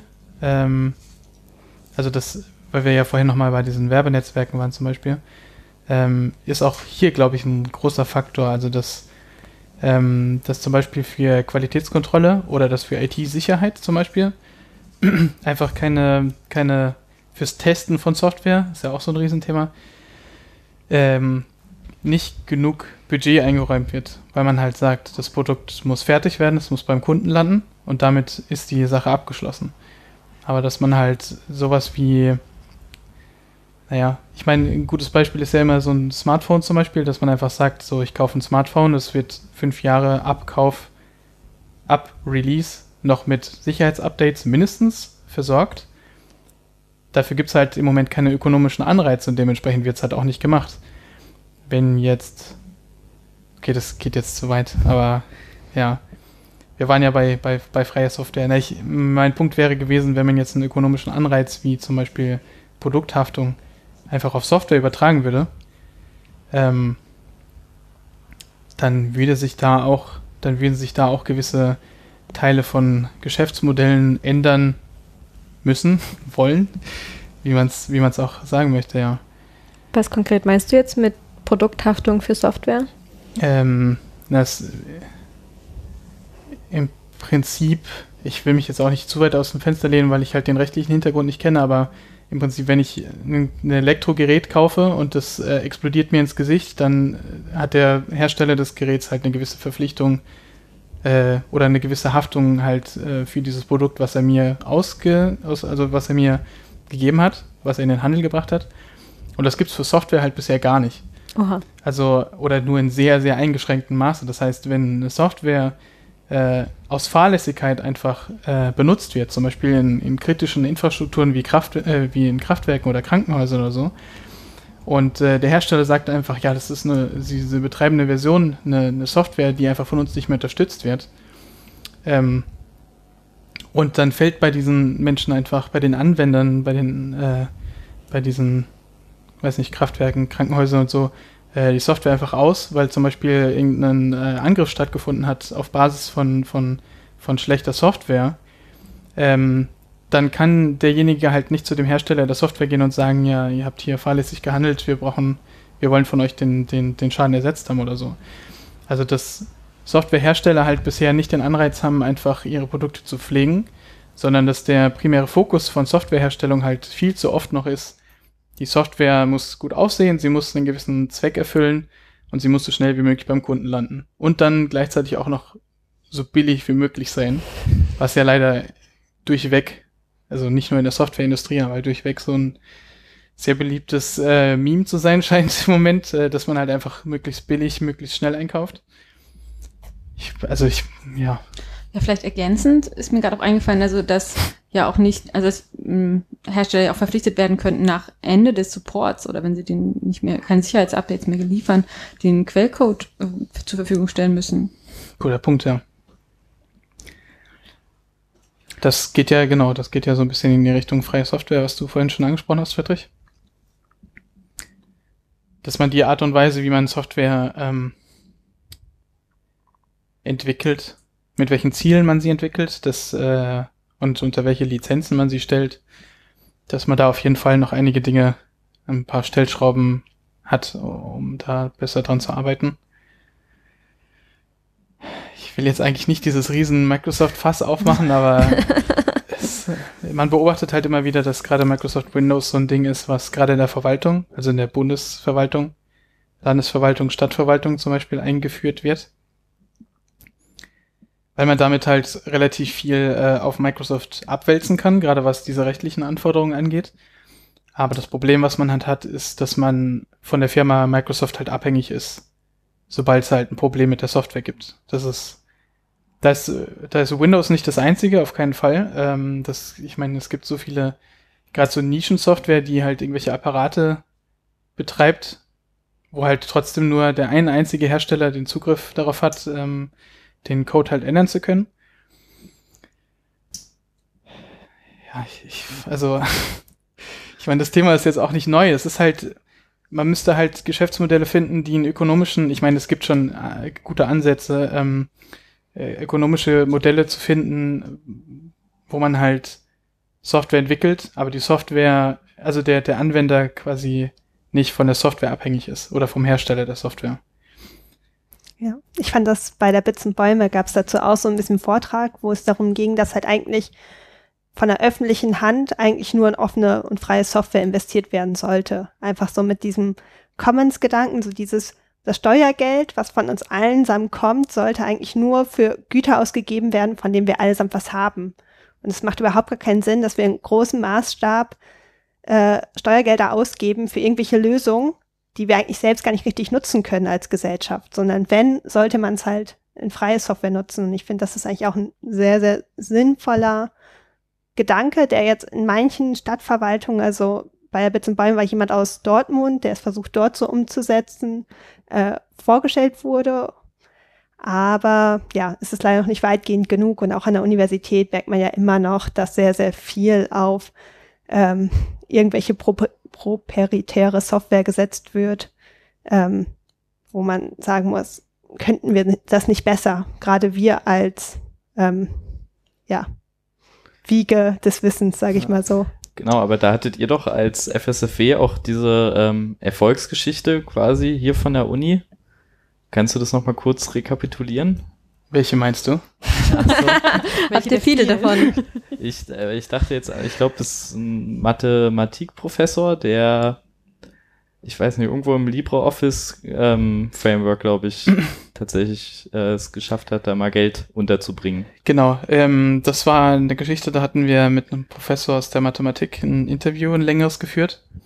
Ähm, und er hat uns erzählt, ähm, dass er Budget von seinem Lehrstuhl quasi benutzt, um eine Firma zu bezahlen, die an der freien Software LibreOffice Dinge fixt, also Fehler, äh, Fehler, die er gefunden hat, äh, repariert und ähm, gleichzeitig auch neue Features eingebaut werden. Also ein beliebtes Thema zum Beispiel in der in der TU-Verwaltung, also in der Universitätsverwaltung, sind zum Beispiel PDFs. Signatur von PDFs zum Beispiel ist sowas, äh, was man in Microsoft Office zwar machen kann, oder mit, mit dem Adobe Reader zum Beispiel, also mit der Adobe Suite, äh, was aber in LibreOffice noch nicht ganz so unterstützt war. Oder besser gesagt in Okular. Okular ist äh, eine weitere freie Software, die halt speziell für PDFs ähm, gedacht ist. Also Okular und LibreOffice waren so zwei seiner Steckenpferde, weil er da gemeint hat, dass ähm, diese Software gibt's. Er hat spezielle Anforderungen, er hat Budget, das er dafür ausgeben kann und hat eben genau das Budget dafür genutzt, um Leute zu bezahlen, die diese Sachen halt umsetzen. Und der springende Punkt ist, dass das, was er von dem Geld in Auftrag gegeben hat und bezahlt hat, dass diese Änderungen am Code äh, dann in das offizielle Produkt, also in das Projekt von LibreOffice und in Okular eingeflossen sind und dementsprechend allen äh, Nutzerinnen zur Verfügung stehen, weltweit in dem offenen Code-Repository der jeweiligen Projekte. Ja, ich, ich finde es irgendwie eine, eine ziemlich krasse Geschichte, wenn man sich das so überlegt. Er hatte jetzt ja quasi einen fixen Satz an Ressourcen zur Verfügung und damit hätte er jetzt vielleicht irgendeine proprietäre Lizenz von irgendeinem PDF-Viewer kaufen können, Genau, ja. der das vielleicht schon kann. Aber er hat jetzt einfach dieselben Ressourcen, ja nur halt ein bisschen intelligenter investiert, ähm, halt in Entwickler, die da Code entwickeln, der danach einfach der ganzen Welt zur Verfügung steht. Hat also aus, aus diesen wenigen Ressourcen unheimlich viel gemacht, was ich ähm, irgendwie total krass finde. Also was, wenn man da halt mit so einem, also ich finde, das ist auch ganz klarer Fall von quasi nachhaltigem Denken. Okay, ich kann hier meine Ressourcen jetzt so oder so verteilen. Wovon hat irgendwie die Gesellschaft und die nachfolgenden Generationen mehr? Und das ist ja ganz klar, dass irgendwie so ein, so ein Open Source Projekt ähm, mit freier Software viel mehr äh, Menschen berühren kann, als, als wenn man jetzt, ich meine, eine Lizenz irgendwo zu kaufen ist auch oft eine gute Sache, weil da leben auch äh, Menschen von, aber ist trotzdem, ähm, denke ich, ein sehr, sehr plakatives Beispiel, wie viel man auch schon im, im Kleinen, ähm, wenn man da mal drauf guckt, da, da schon erreichen kann. Ja. Also es hat uns teilweise auch überrascht, dass das so gut funktioniert hat. Aber es, ähm, es gibt zum Beispiel, wollte ich vorhin schon anbringen, ähm, die, die Kampagne Public Money, Public Code. Die ist, ähm, die läuft jetzt schon länger und die ist auch mittlerweile ziemlich bekannt. Ähm, ist im Prinzip eine, eine europäische Kampagne, bei der es eben darum geht zu sagen, dass Software, die von Geld, von öffentlichen Geldern, also zum Beispiel in der Universität eben, dass wenn Software entwickelt wird oder Software eben angepasst wird, dass diese Änderungen dann unter freien Lizenzen auch zur Verfügung gestellt werden sollten. Also dieser Gedanke, den du vorhin angesprochen hast mit diesem Commons, dass man eben sagt, dass Dinge, die mit Geld umgesetzt werden, die aus dem gemeinsamen Topf kommen, sollen halt in Produkte investiert werden, die in einen gemeinsamen Topf wieder zurückgehen. Genau. Also gibt's nicht nur bei uns in der Uni. Es ist ähm, eine Idee zum Beispiel, die in, dem, die in dem Interview halt auch aufkam, ist halt zu sagen, wenn sich dieses Modell erweitern lässt, also das Modell lässt sich halt erweitern, indem man sagt, ähm, man schaut zum Beispiel, was haben andere für Bedürfnisse, andere Lehrstühle für Bedürfnisse. Und ähm, dann schauen die einfach jeweils, was für Budgets sie übrig haben für genau solche Änderungen. Und dann teilt man sich einfach die Aufgaben, gibt die in Auftrag. Und dann können alle voneinander quasi die jeweiligen Änderungen halt benutzen. Das heißt, man kann äh, sich mit anderen auch über Unigrenzen hinaus zusammenschließen, Budgets zusammenschließen und dann sagen, wir haben hier eine große Änderung, wir haben viele kleine Änderungen und sowas und die laufen am Ende aber alle zusammen in ein einziges Projekt und sind für alle gleichermaßen zur Verfügung gestellt. Hm, Das klingt nach einem sehr interessanten Konzept, weil wenn man sich sonst so, ähm, also es ist ja quasi so ein Bottom-up-Ansatz, sage ich mal, wenn man sich sonst so ähm, Top-down äh, äh, Softwareentwicklung im öffentlich-rechtlichen anguckt, ist das ja meistens ein ziemliches, ähm, ziemliches Fiasko. So, was ich so mitbekomme, außer BAföG-Ecke zum Beispiel, vom, vom Studentenwerk hört man da mal ähm, ziemliche, ziemliche Gruselgeschichten. Da finde ich das ein sehr interessantes Konzept, das, das so rum zu machen und das quasi dann ähm, so rum zu organisieren. Ich glaube, das kann man aber ganz gut auf die meisten Uni-Prozesse so verallgemeinern. Das, ich habe eh das Gefühl, dass oft viel zu viel noch eigenbrötlerisches Dinge passieren, die vielleicht eigentlich mehr unter verschiedenen Fakultäten oder Instituten oder so zusammengelegt werden könnten. Einfach auch, weil es vielleicht bürokratische Hürden gibt, weil es vielleicht schwieriger ist, irgendwie mit einer zentralen Beschaffung irgendwie Aufträge mit fünf verschiedenen Instituten zusammen zu machen, als es einfach alleine zu beschaffen und also wenn es einfach jeder alleine kauft. Und von daher, manchmal ist, glaube ich, die, dass die Bürokratie noch ein bisschen eine größere Hürde, als es vielleicht möchte, um solche Projekte zu verhindern. Bei ja Bürokratie finde ich auch immer noch eins der Beispiele ist, wo man, also erstmal ist Bürokratie immer gar nicht so schlimm, wie alle tun.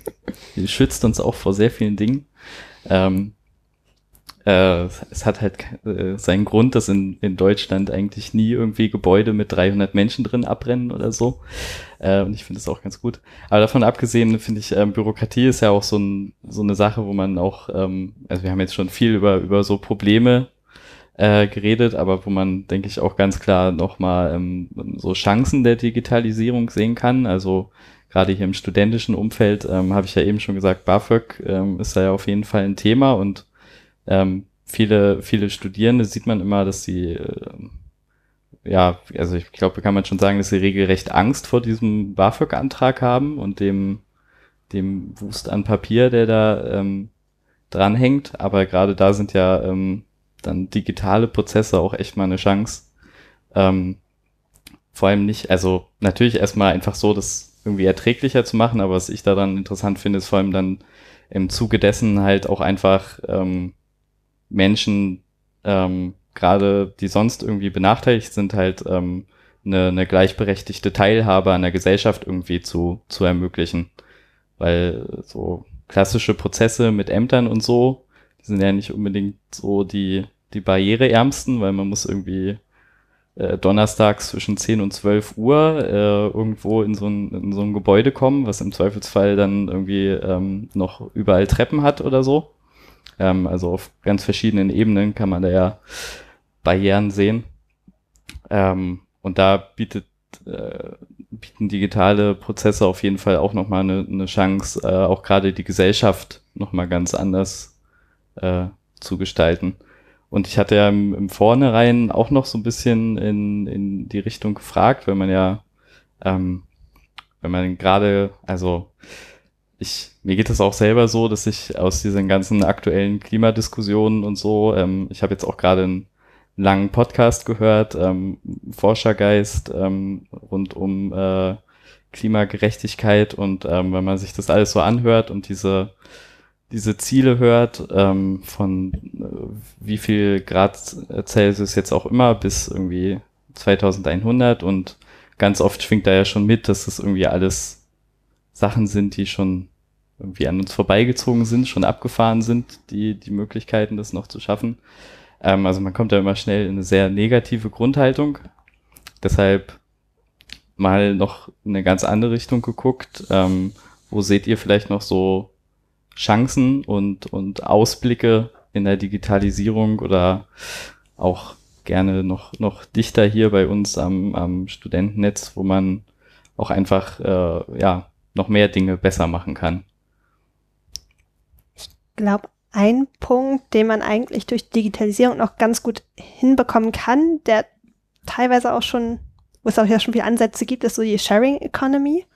Also, dass man halt sich Gegenstände oder irgendwas anderes halt teilt. Und da gibt es schon gute Ansätze. Da gibt es leider halt auch so ein bisschen das Gegenteil mit ähm, Uber, die dann eigentlich aus einer tollen Idee hey komm, ich fahre von A nach B und nehme dann immer jemand mit, ein total komisches Geschäftsprinzip entwickelt haben. Aber ähm, es gibt halt auch vorsichtigere ähm, Projekte, die halt nicht so über das Ziel hinausgeschossen sind, wie Uber es ist. Und ich denke, da gibt uns auch Digitalisierung Möglichkeiten, Ressourcen einzusparen, ähm, ohne dass wir halt irgendwie unseren Lebensstandard irgendwie verringern müssen. Und da sehe ich einfach ein sehr, sehr großes Potenzial. Das Wichtige ist halt nur, dass man immer die Projekte immer wieder hinterfragt und guckt, ob es halt noch in die richtige Richtung geht oder ob es halt wieder so übers Ziel hinausschießt und ähm, es halt etwas übertreibt. Ich glaube generell ist so diese die Digitalisierung, die halt da mit sich bringt, dass sich viel mehr Menschen halt vernetzen können. Okay, es kommt jetzt so der Facebook-Spruch, aber halt äh, viel mehr Menschen die Möglichkeit schaffen, sich halt mit Gleichgesinnten auszutauschen und dann irgendwie gemeinsame Möglichkeiten zu finden, irgendwie Sachen einfacher zu machen. Fällt mir zum Beispiel ein, dass sie mir irgendwie beim letzten Mal, als ihr hier wart, erzählt hat, dass ihr irgendwie Aufstrich holen geht. Von irgendwie so einer Aufstrich-Kollektiv-Aktion, wo alle kollektiv Aufstrich produzieren oder so. Und das ist halt total nicht, also ich stelle mir das sehr viel effizienter vor, als wenn einfach jeder für sich alleine seinen Aufstrich macht, wenn das einfach einer für alle macht. Und Aber das wäre vielleicht nicht möglich ohne Digitalisierung. Aber das läuft relativ undigital, muss man mal so sagen. Wir haben da ein Stück Papier hängen, wo jeder draufschreibt, an welcher Woche wer wann seinen Aufstrich machen möchte. Papier. Papier. ja, sowas gibt's noch. Aber, aber ergänzend, es gibt tatsächlich da auch ein Wiki mit Rezepten. Stimmt. Also man kann es sogar. Aber auf jeden Fall sehe ich auch im Bereich Effizienz viele Chancen oder Potenziale der Digitalisierung. Also was wir jetzt schon angesprochen hatten, ähm, Besteuerung und Regelung. Und das geht ja bis in die Landwirtschaft, dass man da irgendwie überall Sensoren reinhaut, um zu gucken, wie geht's den Pflanzen, was brauchen die gerade, kann man vielleicht auch gezielter und damit weniger Dünger, Dünger einsetzen oder Wasser zur Bewässerung. Oder meine Mitwohnerin hat mir erzählt, dass das auch viel im Maschinenbau äh, genutzt wird. Keine Ahnung, dann äh, lädt man irgendwelche Daten von dem Baggersensor in eine Cloud. Ne, Das klingt jetzt immer so, ja gut, auch eine Cloud ist natürlich nicht irgendwo in den Wolken, sondern ein physischer Server irgendwo, aber ähm, und gleicht das ab mit Wetterdaten und dann macht da irgendeine künstliche Intelligenz draus äh, eine, einen Vorschlag, wie lange man heute arbeitet, bis es regnet, weil dann wird der Schlamm schwerer und das ist dann viel schwieriger für den Bagger. Oder man sieht, der, eigentlich ist der Bagger völlig überdimensioniert. Dann gibt es die Empfehlung, nehmt mal lieber den kleinen Bagger für eure Lasten. Also ähm, dann müsste man sich aber natürlich auch wieder im Detail angucken, lohnt sich da dieser zusätzliche Aufwand, dieser, also sowohl von der Rechen, der Rechenaufwand, mit der mit Energie und auch Hardware einhergeht, ähm, im Vergleich zu den Einsparungen, die dann stattfinden. Ich glaube, es wäre einfach mal sinnvoll, wenn wir ein bisschen das Tempo so rausnehmen aus den Prozessen, die wir gerade haben, weil wir sehr, sehr schnell versuchen, überall eine Dig Digitalisierung so reinzubringen, überall Sensoren, am besten auch jeden Lichtschalter im Haushalt irgendwie mit irgendeiner smarten Apparatur verknüpfen ähm, und da mal wieder einen Schritt zurücktreten, einfach mal schauen, wo macht das Sinn? Genau, ähm, zum Beispiel beim Bagger macht das jetzt da Sinn, die zusätzlichen Sensoren einzubauen oder ähm, gibt es da irgendwie auch andere Möglichkeiten, das irgendwie mit weniger Ressourcen äh, zu optimieren? Und genau sich da halt nicht treiben zu lassen. Es, es gab von irgendjemand aus dem Silicon Valley ähm, mal so einen schönen Spruch, dass man sich doch, dass der Mensch gerade so hinterherhinkt und sich jetzt anpassen muss an die Digitalisierung, weil die ist halt viel schneller. Und ich denke, es ist halt eher das Gegenteil. Wir brauchen eine Entschleunigung in der Digitalisierung, eine sanftere Digitalisierung. Und damit können wir dann, glaube ich, auch den Wandel, den wir gerade brauchen, zum Beispiel in der Energieversorgung, auch sehr sinnvoll gestalten. Und die Bereiche digitalisieren, die digitalisiert werden müssen, wie zum Beispiel große Kühlhäuser, wo es total sinnvoll ist, dass man die halt passend zur Stromproduktion hoch, also tiefkühlt oder ein bisschen wieder wärmer fahren lässt. Und andere Bereiche wie der persönliche Kühlschrank vielleicht einfach da rausnimmt, weil man sagt, okay, es macht halt keinen Sinn, dass wir jetzt hier 40 Millionen Sensoren in Deutschland einbauen in jeden Kühlschrank, um dadurch keine signifikante Lastveränderung vielleicht am Schluss zu bekommen. Also war seine, war seine Aussage zu sagen, der Mensch muss sich anpassen? Genau, Also es war keine Feststellung, sondern eine Aussage. Oh Gott. genau. Okay. Also ich ähm, kann Ja. einmal kurz nachschauen, wer es war. Ich habe es nämlich vorhin gelesen. Ich fand es ähm, auch sehr, sehr erschreckend, dass man sowas wirklich so sagt. Ähm, das war der äh, Chefstratege Astro Teller von Google X oder X. Astroteller klingt so ein bisschen jemand wie Kartenlegen. Passt Genau. ganz gut so mit. Menschen müssen sich anpassen an die gelegten Ja, ich Karten. finde ich find das halt gruselig, äh, was manche Menschen halt so für ein Mindset haben. Also gerade im Silicon Valley scheint das ja relativ weit verbreitet zu sein.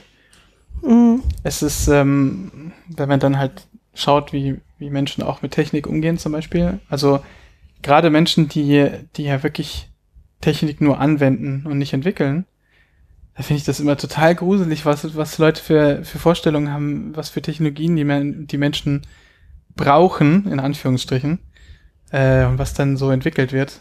Das ist genau dieser Punkt mit dem, dass man halt eigentlich mal einen Schritt langsamer machen müsste, gucken, was wir tatsächlich benötigen, um ja, was man halt, was man halt brauchen könnte die nächsten Jahre. Ich glaube aber, dass vor allen Dingen so ein Punkt wäre, an dem man arbeiten muss, äh, ähm, dass man halt gemeinsame Ziele entwickelt, erstmal überhaupt. Mhm. Das ist halt eigentlich nichts, was man mit der Digitalisierung, klar, man kann digital, also man kann digitale Werkzeuge zur Unterstützung benutzen, um zum Beispiel Partizipation halt, dass jeder einfach die Möglichkeit hat, zu sagen, was er am wichtigsten empfindet. Also einfach, weil man ja irgendwann Entscheidungen auch treffen muss. Ähm,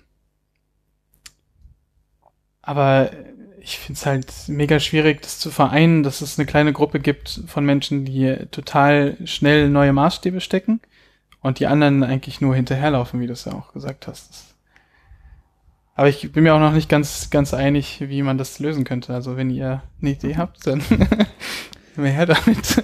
Naja, also ich stimme dir auf jeden Fall zu. Irgendwie hat das Internet ja enormes emanzipatorisches Potenzial, aber dass es irgendwie, dass es einen demokratischen Prozess gibt, in dem die Zielsetzung ähm, mitbestimmt wird oder entschieden wird von der Digitalisierung, das, das fehlt.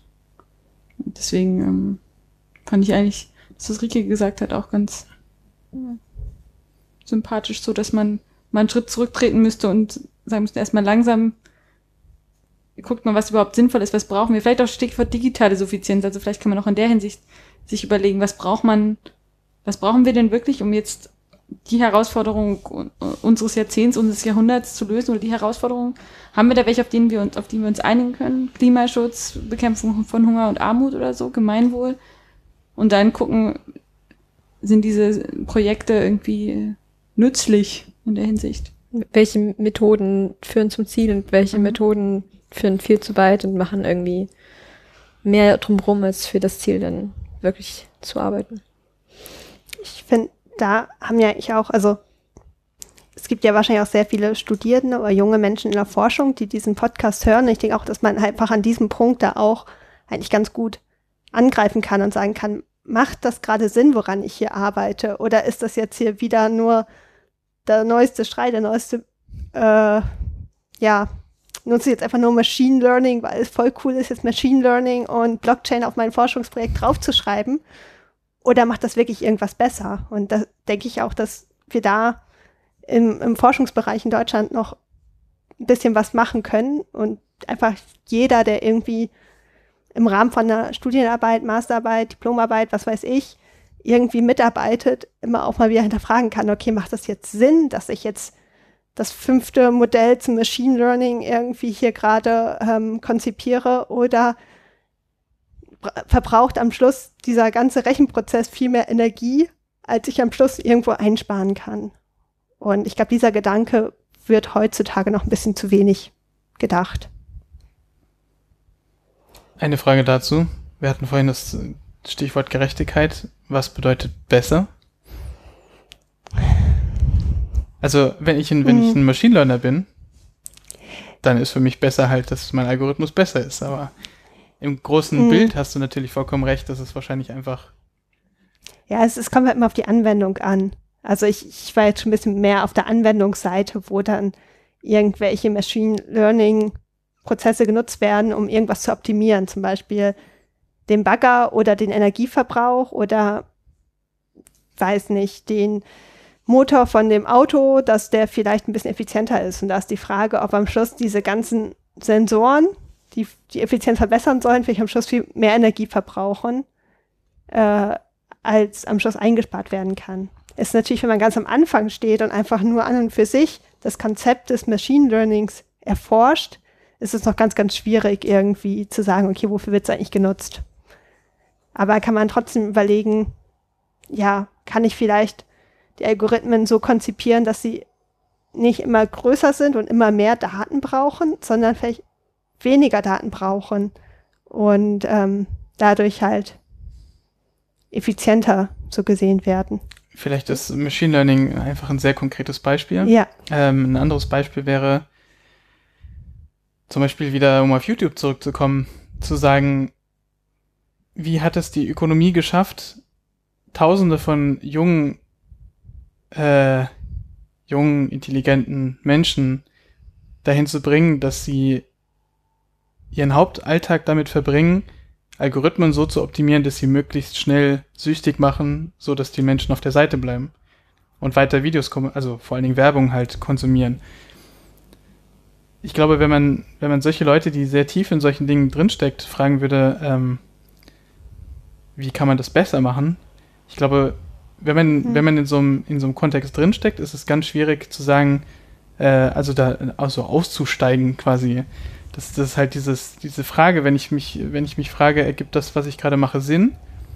Aber der Kontext, in dem ich das betrachte, ist halt, ich muss Werbung effizienter machen, so dass sie, dass sie ansprechender ist.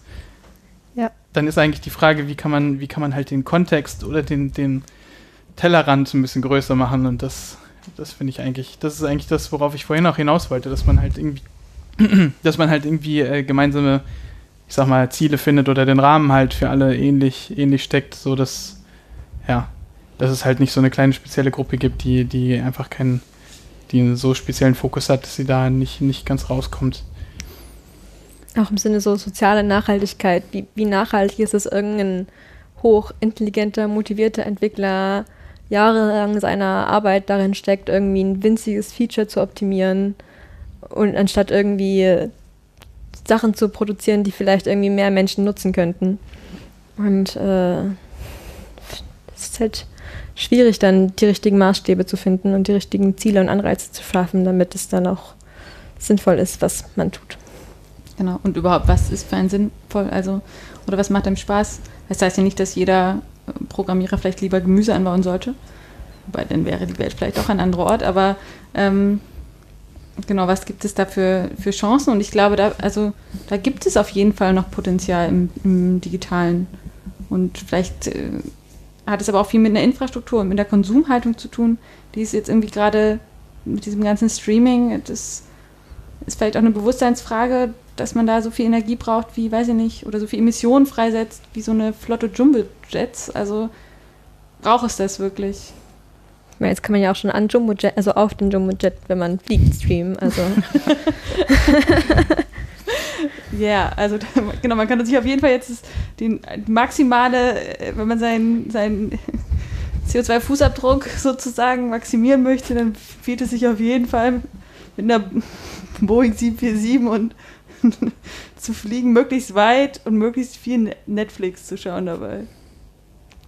Auf bester Qualität, natürlich. Auf jeden Fall. Und am besten währenddessen noch mit dem, also irgendwo Bitcoins zu meinen. mit der Bordanlage. Ich habe das Gefühl, irgendwie vielleicht ist dieser Enthusiasmus für Digitalisierung und Internet und Technologie, der halt irgendwie in vielen Kreisen herrscht, also im Silicon Valley offensichtlich, aber auch so, vielleicht auch unter eher so jüngeren Leuten, die natürlich sehr begeistert sind von all den neuen technischen Möglichkeiten, macht vielleicht ein bisschen blind vor all den anderen Aspekten davon, die wir ja jetzt ganz gut besprochen haben. Wobei wir natürlich einen Aspekt, zum, also wir haben sicherlich auch noch Aspekte vergessen. Nur der Vollständigkeit halber ein Aspekt, wenn wir schon über Lebenszyklen geredet haben und wo kommen die Rohstoffe her und ähm, wie ist das mit, du hattest das erwähnt, geplante Obsoleszenz, also Geräte, Langlebigkeit von Soft und Hardware und natürlich, was ist mit der Entsorgung? Also Elektroschrott ist ja auch nochmal ein extra Aspekt. Ich würde da jetzt gar nicht weiter drauf eingehen, aber das ist auch hochproblematisch und wird auch auf jeden Fall ausgelagert in andere Länder, wo das, ähm, wo Menschen wieder drunter leiden. Also da ähm, das kann man bei Folge 2 dann machen. ja, naja, also tatsächlich, also so Lebenszyklen von Geräten und so ist auf jeden Fall auch ein Thema, an dem wir hier auch öfter schon vorbeigeschrammt sind, weil wir natürlich aus verschiedenen Aspekten hier auch mal davor stehen, dass wir die Geräte halt irgendwann ersetzen wollen oder ersetzen müssen. Da kann man schon mal lange drüber diskutieren. Ähm, und dann die Frage auch ist, äh, wann da der Zeitpunkt dafür ist. Und dann hat man halt so ganz verquere Mechanismen, wie das zum Beispiel im deutschen Steu Steuerrecht Standardabschreibungszeitraum für so äh, Netzwerktechnik, der vorgesehen ist, ist halt sieben Jahre. Und dann kommt man auch schnell dahin, weil halt das finanzielle Framework so ist für das, was wir hier machen, ähm, dass das dann auch die natürliche Lebensdauer von so einem, so einem Gerät wird. Also das ist so, was mir gerade einfällt, was ähm, also hier auf jeden Fall uns immer wieder ähm, beschäftigt, dass man halt dann da vor dem Problem steht, dass jetzt quasi, ähm, also auch weil, weil ja diese Frage aufgeworfen wurde, was so irgendwie gesamtgesellschaftlich so unser Ziel ist, wo wir hinwollen, ähm, da hat man halt wieder auf einmal so, so eine komische Vorschrift, die einen halt dahin bringt. Ähm, war, war sicherlich nicht Sinn der Sache dahinter, hinter diesem, äh, dieser Festlegung. Aber es bringt einen dann halt dahin, ähm, so ein Gerät auch ohne länger drüber nachzudenken, nach, nach sieben Jahren einfach äh, auszu, auszutauschen. Und ähm, die Technik, die wir hier benutzen, die hat ja in der Regel quasi keinen Wiederverkaufswert oder so. Also die ist dann meistens auch wirklich äh, Schrott, obwohl sie noch vollständig funktionsfähig ist. Aber da kommen dann halt noch so Aspekte wie ähm, Supportverträge und so dazu, die halt genauso wenig geeignet sind, das zu motivieren, dass man so Geräte länger nutzt. Also man muss da gar nicht immer so weit gucken, irgendwie. Nicht, nicht bis ins Silicon Valley. Ähm, da passiert auch genug äh, hier im Nebenraum, von wo wir jetzt gerade sitzen. Genau. Das ist natürlich auch immer an jedem Einzelnen da mal über den Tellerrand drüber zu gucken. Das fand ich einen sehr schönen, schönen Aspekt, so genau über, über den Tellerrand irgendwie rüber zu gucken und mal einen Schritt zurückzugehen. Ähm, nicht nur zu gucken, was man gerade in seinem eingeschränkten Sichtfeld irgendwie ähm, macht, was da immer, immer noch besser und immer noch toller und immer mehr Features oder so werden kann, sondern auch mal ein bisschen weiter zu gucken. Also wäre eigentlich eine gute positive Vision zu sagen, was könnte man für Modelle schaffen, die sich darum kümmern, Geräte, die abgeschrieben sind, aber noch funktionieren, äh, trotzdem nochmal in die Verwendung zu bringen zum Beispiel. Ich meine, gerade so Netzwerk-Hardware, es gibt ja auch genug Organisationen, die wahrscheinlich nicht so eine hohe Anforderung an ihre Hardware haben, wie jetzt die AG. Ähm, aber ich kann mir vorstellen, dass es da halt auch wahrscheinlich irgendwie, dass es einfach ein rechtliches Problem ist, Hardware einfach wegzugeben zum Beispiel. Das ist auch ein Problem, wenn die ja. noch einen Buchwert hat zumindest, ja. Ja, also so, dass man an solchen Modellen zum Beispiel durchaus arbeiten könnte dass man sagt, dass Dinge, die halt funktionieren, dass die halt weitergegeben werden und noch weiter im, in Benutzung bleiben, ja. Ja. Es löst nämlich zwei Fliegen mit einer Klappe eigentlich. Man muss keinen Schrott produzieren und die andere Organisation muss sich nichts Neues kaufen. Ja. Dementsprechend Win-Win. Ja, wir, wir haben das auch schon versucht, aber es ist tatsächlich nicht, nicht einfach. Ja. Also das größte Problem ist mit auf jeden Fall halt ähm, Support und äh, solche Sachen, weil wenn man das dann einmal weitergibt, dann gibt man quasi alle, alle Garantie und so daran auf, weil das halt so gemacht ist von den Herstellern und so. Und sowas will man aber wiederum eigentlich, also diese Art Hardware will man nicht ohne Garantien und so dafür betreiben, weil dafür muss man ja doch eine gewisse Ausfallsicherheit meistens irgendwo bewerkstelligen. Ja.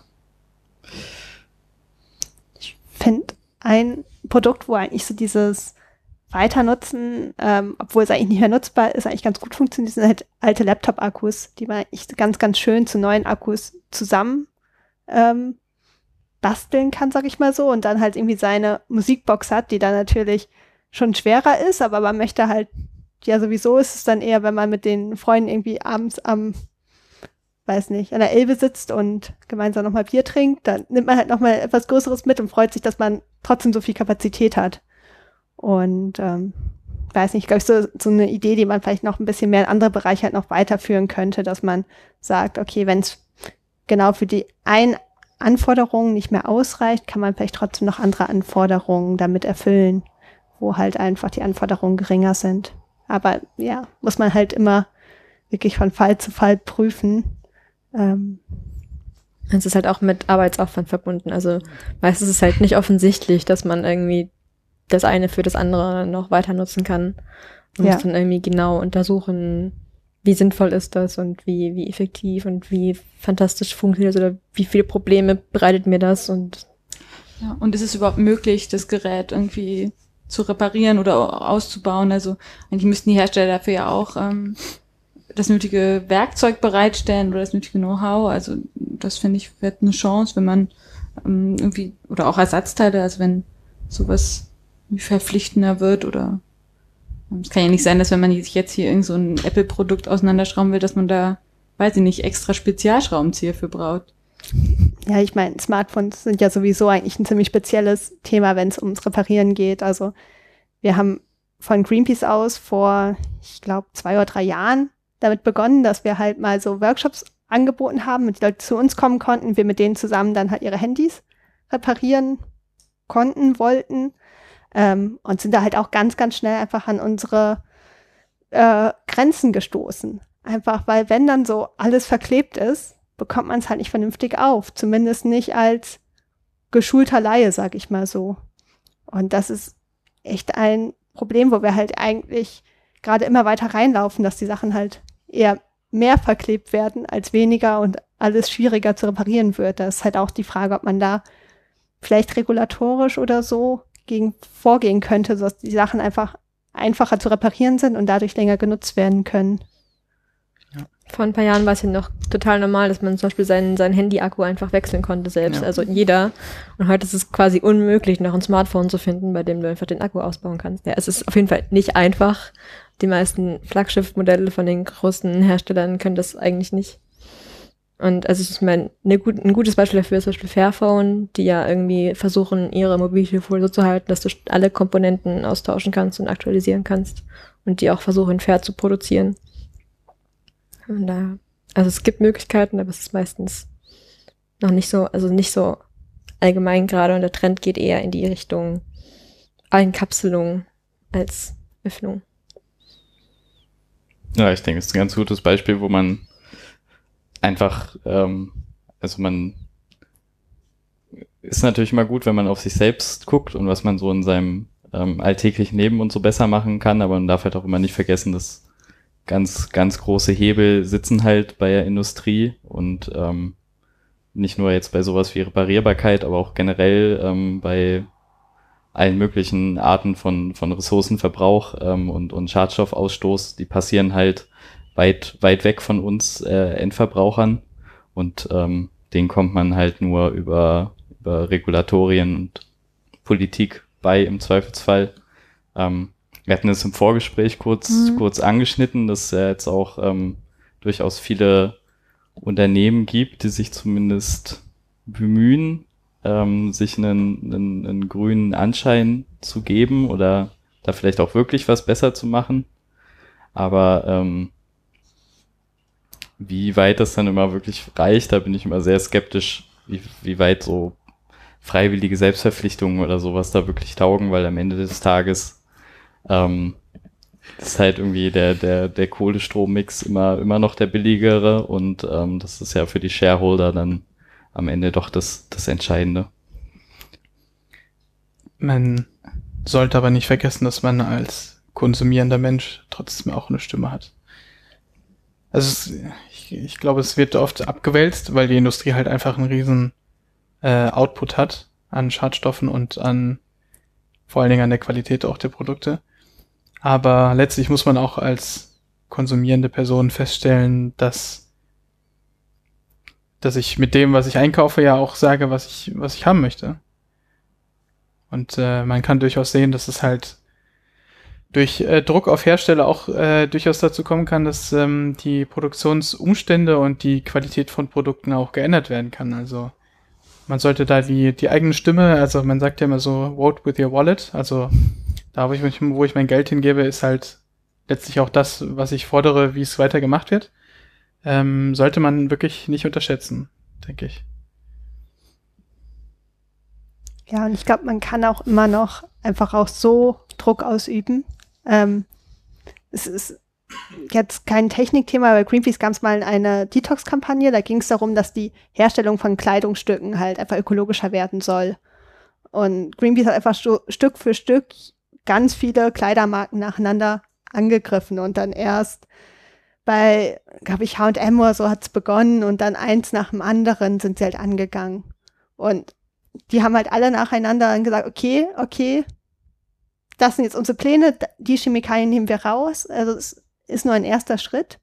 Und man hat halt gesehen, einfach so mit ein bisschen drücken und ein bisschen, wir machen euer Image ansonsten ganz, ganz schlecht, wenn ihr jetzt nicht reagiert, kann man auch immer noch ähm, als Gesellschaft was, was bewegen.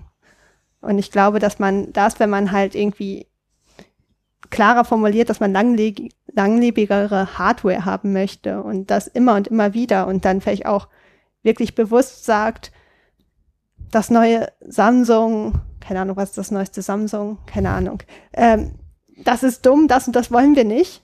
Das ist ein nicht nachhaltiges Handy. Ähm, dass man da vielleicht dann auch die dazu bringen könnte, dass sie sagen, okay, hm, wird irgendwie ganz schlecht aufgenommen, weil es keinen auswechselbaren Akku hat. Vielleicht sollten wir mal überlegen, das nächste Modell wieder mit einem leichter auswechselbaren Akku zu gestalten, zu bauen. Oh ja, soll ich da jetzt auch was zu sagen? also ich, ähm, ich glaube, die Chance zum Beispiel, dass wenn große, äh, jetzt Apple, Google, Facebook sagen, sie wollen 100% erneuerbar werden, das ist, das ist sicherlich irgendwie, und dann auch durch Wettbewerbseffekte anderer IT-Firmen denken, ja, jetzt sollten wir uns jetzt vielleicht auch mal so einen Nachhaltigkeitsbericht schreiben und uns irgendwie ein Commitment irgendwo hinschreiben, aber dass es da auf jeden Fall auch die Kunden sind, die das fordern oder die da irgendwie ähm, das verlangen, das ist, glaube ich, nicht zu unterschätzen, aber ich, ähm, ich will jetzt auch nicht so, so negativ klingen, aber ähm, am Ende funktioniert es da auch, weil eben die Erneuerbaren immer wettbewerbsfähiger werden, immer günstiger werden, immer mehr, also weil da auch die ökonomische Nachhaltigkeit sozusagen äh, erfüllt ist. Und so bei diesem Beispiel mit dem Akku, das du gerade meintest, sehe ich halt durchaus äh, immer noch die, die Abwägung gegenüber, mh, hm, naja, wenn wir aber den Akku einfach kaputt geht, also wenn der einfach kaputt geht und die Leute kaufen sich ein neues Handy, die müssen sich ein neues Handy kaufen, weil sie sind abhängig davon. Also so, so, ich glaube, keiner fordert jetzt mehr ernsthaft, also wo ich viele Leute kenne, die ohne Smartphone gut leben, aber das ist ja keine ähm, mehrheitstaugliche Forderung. Und ähm, da glaube ich, das, was Friedrich vorhin gesagt hat, da brauche ich durchaus Regula Regulationen, stärkere. Aber wo du gerade sagst, ähm, dass die, die Erneuerbaren ja auch immer äh, wettbewerbsfähiger werden, da habe ich noch eine gute Anekdote ähm, hier äh, aus, nämlich ähm, hier, wo wir gerade sitzen bei uns im Log, ähm, habe ich vor einer Weile, ich weiß gar nicht, da kam irgendwann mal die Betriebskostenabrechnung und da habe ich mal aus äh, Prokrastination ähm, den, den äh, Stromkostenrechner der Drewag äh, hier für uns angeworfen und mir die Tarife angeguckt. Ähm, und dann tatsächlich festgestellt, dass wir mit einem Wechsel ähm, in einen äh, 100% erneuerbaren Tarif äh, tatsächlich noch irgendwie jetzt, es war jetzt nicht viel, aber irgendwie ein paar Euro äh, im Monat tatsächlich nochmal sparen konnten. Dadurch, dass wir einfach nicht mehr den ähm, Default-Tarif, den man hier, wenn man quasi sich gar nicht erkundigt, einfach aufgedrückt bekommt haben, sondern äh, jetzt halt das mal verglichen haben. Ähm, und wir sind dann jetzt hier auch gewechselt. Also hier, hier jetzt gerade nehmen wir auch mit äh, Ökostrom auf quasi. Immerhin das. Ähm, genau, also das war mal so eine, so eine kleine Stelle, an der wir was machen konnten. Ähm, hier ganz konkret. Ähm, ansonsten sieht es ja leider bei unserer ähm, Technik in den Wohnheimen und so ähm, nicht, nicht ganz so gut ähm, aus mit dem Strommix. Ähm, da können wir vielleicht auch noch mal kurz drauf eingehen, weil das ja jetzt auch gerade ähm, am, direkt am Campus der TU und so auch ein großes Thema war. Ich weiß jetzt gar nicht, wart ihr da näher dran beteiligt an der, an der, dieser Aktion mit der, ähm, dem Würfel, mit diesem mit Würfel, Würfel, mit der Visualisierung des CO2-Ausstoßes des TU-Campuses? Also ich, ich, hab, ich war da nicht näher dran beteiligt, okay. aber ich habe es auf jeden Fall mitbekommen.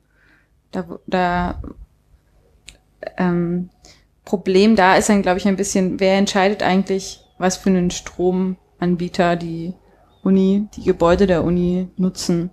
Und ähm, da, das ist vielleicht auch so ein klassisches Beispiel von, man bemüht sich in einigen Bereichen total und verwendet Recyclingpapier und spart hier und da hm, ein bisschen Strom, wenn man das Licht an und ausmacht. Aber am Ende, wenn man trotzdem den Kohlestrom bezieht, äh, bleiben die Emissionswerte enorm hoch, egal wie viel Recyclingpapier man benutzt. wogegen ein Wechsel zu einem Ökostromanbieter einfach eine enorme ähm, Einsparung in Treibhausgasen wäre. Genau, also wir stehen hier als Studentennetz tatsächlich genau quasi vor dem selben Problem oder so, dass wir auch nicht ähm, in, den, in den Wohnheimen das ja auch nicht selber in der Hand haben, so wie ähm, auch an der Uni, ähm, also auch das Studentenwerk generell ähm, bei vielen Objekten, ähm, wie halt auch an der Uni das nicht selber in der Hand hat, weil das ja über das ähm, sächsische Immobilienmanagement läuft und es da irgendwie, ich glaube, denke mal, wahrscheinlich auf Landesebene ähm, quasi groß Einkaufsverträge ja gibt. Aber wenn ich das jetzt richtig mitbekommen habe, ähm, ich weiß jetzt nicht, ob das so direkt wegen dieses, dieser Aktion, wegen dieses Protests war, aber wenn ich das richtig mitbekommen habe, soll sich da jetzt äh, tatsächlich vielleicht was bewegen. Achso, da weiß ich mehr als ihr. Hm. Okay. Also es gab auf jeden Fall, ähm, gab, habe ich gehört, dass es jetzt ähm, auch an der Stelle Überlegungen gibt, bei der nächsten Ausschreibung ab 2022, glaube ich, oder so, dann da auch mal ähm, drauf zu gucken, was ich machen ließe. Ich meine, zumindest hier in Dresden äh, sind wir, glaube ich, noch in der relativ komfortablen Situation, dass es äh, tatsächlich ein, ein Wasserkraftwerk in der Nähe gibt, wo ähm, halt auch die Drewag ihren, ihr, nicht? Meinst du das Pumpspeicherkraftwerk, das du sehen kannst von der Ich- Brücke, von der Zugstrecke aus? Oder was meinst Ich du? meine jetzt kein konkretes Okay. Objekt, aber wenn ich das so richtig gelesen habe bei der Drewag, auch bei dem Tarif, den wir jetzt bekommen, äh, ist es halt fast alles Wasserkraft, was sie hier noch ähm, relativ lokal irgendwo herkriegen müssen, aber es ist sicherlich schon für ganz Sachsen ähm, wird das ja bei weitem nicht reichen. Na gut. Ja, aber wir haben die Lausitz und da kann jetzt einfach ganz viel Windenergie Aha, okay, Äh, ja. aufgebaut werden, wenn dann mal keine Braunkohle mehr gefördert Ja. wird. Ähm, das Thema Energieversorger hatten wir aber jetzt auch, glaube ich, mal, oder? Willst du dazu nochmal was sagen? Ich habe das Thema nicht aufgebracht. Ah, nee, ich. das, das Thema war, glaube ich, ähm, dass wir darüber gesprochen haben, ob die, ob Ökostrom, den man zum Beispiel von der Drewag bezieht, Ach so, ja. echter Ökostrom ist in dem Sinne oder ob äh, das Genau. ja auch so ein also ja. Ja, also das ist halt immer so das Problem. Ähm, wir haben halt einen Strommix in Deutschland, der inzwischen schon 30 bis 40 Prozent erneuerbare Energien haben. Das heißt, solange man einfach aus dem allgemeinen Strommix, also von der Strombörse einkauft und nicht mehr als 30 bis 40 Prozent vom Strommix ausmacht, weil man halt einfach nur ein gewisser Anteil der Bevölkerung ist, dann führt der eigene Stromeinkauf nicht dazu, dass sich irgendwas am System ändert. Sondern das Wichtige ist eigentlich, dass man, wenn man erneuerbare Energien bezieht, das bewusst bei Energieversorgern macht, die halt sagen, mit jedem Euro, den ich mehr bekomme, baue ich auch erneuerbare Energien zu. Da gibt es aktuell vier Stück in Deutschland, die eigentlich so immer als sehr transparent ähm, und diese Kriterien erfüllend ähm, beschrieben werden. Ähm, das ist einmal Greenpeace Energy, äh, dann Naturstrom, dann äh, EWS Schönau. EWS Schönau, Licht. Lichtblick, genau. Und man sagt halt so, okay, wenn man hier, wenn man da halt einen Ökostromvertrag hat, dann wird halt auch mit jedem zusätzlichen Euro, den man halt dorthin bezahlt, indem man nicht mehr an Vattenfall und Co. Äh, bezahlt, auch wirklich erneuerbare Energien gefördert, während das halt bei der Trewag halt einfach so ist. Die haben halt schon ihr Wasserkraftwerk dort stehen Mhm. und solange nicht mehr Dresdner Ökostrom haben wollen, als ihr Wasserkraftwerk ihnen gibt, bedeutet es halt nur, dass alle anderen ein bisschen weniger Ökostrom bekommen. Deswegen müssen sie es dann noch gar nicht teurer machen. Hm. Okay. Aber ich, ich wollte jetzt nicht gleich so negativ Nee, reingehen. nee, es, Das es, ist so ein Aspekt. So. diese, diese ganze, ähm, also diese Argumentation ist mir jetzt auch nicht, also nicht ganz neu, also man hört das ja dann manchmal auch, dass man, man würde da ja halt nur quasi äh, nicht, nicht Lizenzen, wie heißt das, Zertifizierungen quasi bezahlen und kaufen, auch mit dem Aufpreis. Also gar nicht unbedingt die Umstell, also nicht, Mhm. nicht wirklich die, die Erneuerbarkeit des Stroms, sondern nur dessen Zertifizierung und Zertifizierung ist ja Overhead, muss bezahlt werden und das wäre quasi alles, was man bezahlt. Ähm, Aber ich bin da bis jetzt immer mit so, also ich, ich bin ja schon sehr, sehr skeptisch, was so ähm, kapitalistische Versprechen angeht, aber nach dem Marktprinzip hätte das ja eigentlich, sollte das ja eigentlich nicht so, nicht so funktionieren. Aber ähm, das leuchtet jetzt schon erstmal ein, ja. Ja, es ist einfach dadurch, dass wir jetzt halt schon eine sehr große Durchdringung haben und man einfach auch sagen muss, der private Stromverbrauch ist ja auch nur ein gewisser Anteil. Also ich meine, die Schwerindustrie bezieht halt auch mal deutlich mehr Strom oder halt die Bahnsysteme, obwohl die Bahnsysteme auch ihre eigene Stromproduktion haben.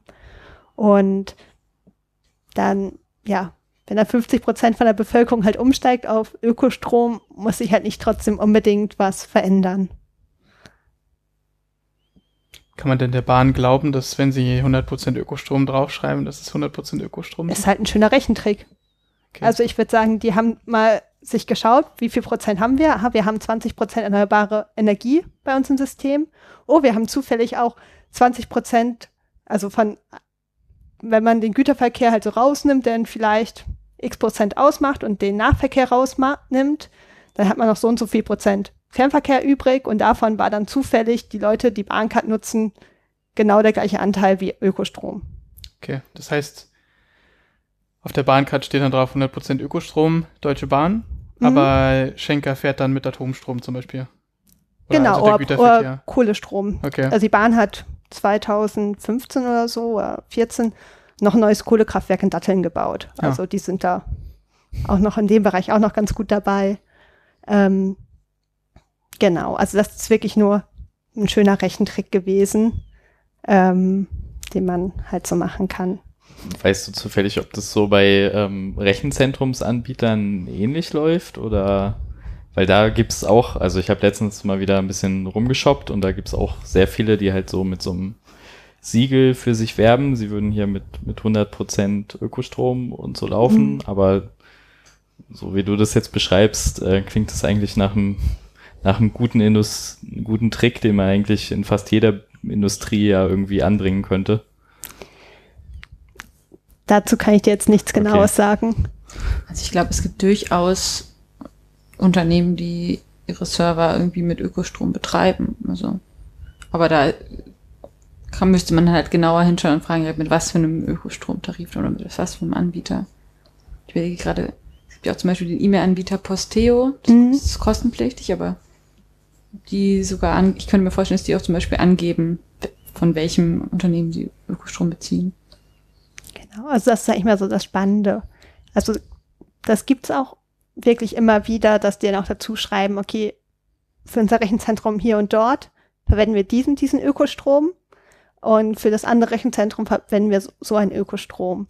Und das ist schon mal so gesehen besser, weil es bedeutet, dass sie ein gewisses Kontingent fest wegnehmen und es nicht am Schluss ausbilanziert wird, weil das ist eigentlich das Gruseligste, wenn sie eigentlich die größte Zeit eigentlich mit Kohlestrom fahren, aber bei dem einen Peak an Windenergie halt da Windenergie nehmen und am Schluss sagen, ach, mhm. passt ja irgendwie so. So kriegt man seinen Mix dann auf dem Papier natürlich auch zusammen. Genau. Aber es wird halt kein, keine, kein Kilowatt Kohlenstrom dafür ersetzt, ja. Das, genau. Ja, ja, das leuchtet mir ein. Ja, wir fassen zusammen. Die Welt ist kompliziert. Vielleicht, also ich habe das Gefühl, ich habe jetzt gar nicht so, wir, alle Chancen, die wir genannt haben, haben wir auch gleich wieder relativiert. ja, das passiert ähm, schnell, ja. Ja, das passiert schnell, aber ist ja auch nicht verkehrt, da einen kritischen Blick drauf zu haben. Hm. Aber vielleicht ist ja der 23. Mai eine Chance, ähm, über Chancen zu reden. Genau, denn Nochmal für alle, die den Anfang wow. schon wieder vergessen haben, was ist am 23. Am Mai? Da findet die Veranstaltung, äh, die die Bits und Bäume Dresden organisiert, statt. Alles klar. Also sehen wir uns dann alle vielleicht am 23. wieder. Genau. Und diskutieren da dann weiter und entwickeln ein paar positive Visionen für die Zukunft, weil das wird schon allesamt irgendwie besser werden. Apropos positive Visionen für die Zukunft. Wir haben auch noch Feedback bekommen von der letzten Folge. Ich war zwar leider nicht dabei, aber trotzdem gab es Feedback. Genau, kurze dann bedanke ich mich schon mal ganz herzlich bei unseren Gästen. Äh, kurze Housekeeping äh, ähm, Abschnitt noch. Genau, wir haben Feedback bekommen. Jetzt muss ich erstmal kurz äh, Kontext wechseln. Ähm, wir haben nämlich, ähm, es spielt tatsächlich auch noch so ein bisschen Nachhaltigkeitsfragen. Wir haben ja auch über Plattformen und Zentralisierung und sowas ein bisschen geredet.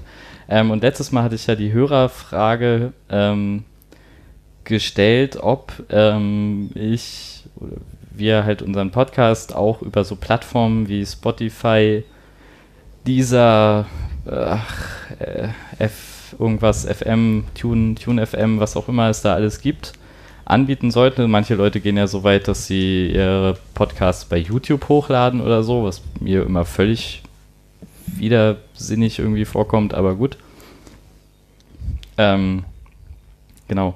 Ähm, hatte ich ein äh, bisschen so die Hörerfrage gestellt. Wir haben auch äh, ein Feedback bekommen ähm, von, von Trolli Schmidtlauch, der sich, ähm, der da nochmal ganz in, in meine Kerbe äh, schlägt, die ich auch schon angedeutet hatte, ähm, dass er sich massiv dagegen ausspricht, ähm, Podcasts auch noch auf solchen Plattformen anzubieten, ähm, weil sie eben nur selbst äh, Mehrwert für sich selbst schaffen und nichts der Podcast-Community zurückgeben.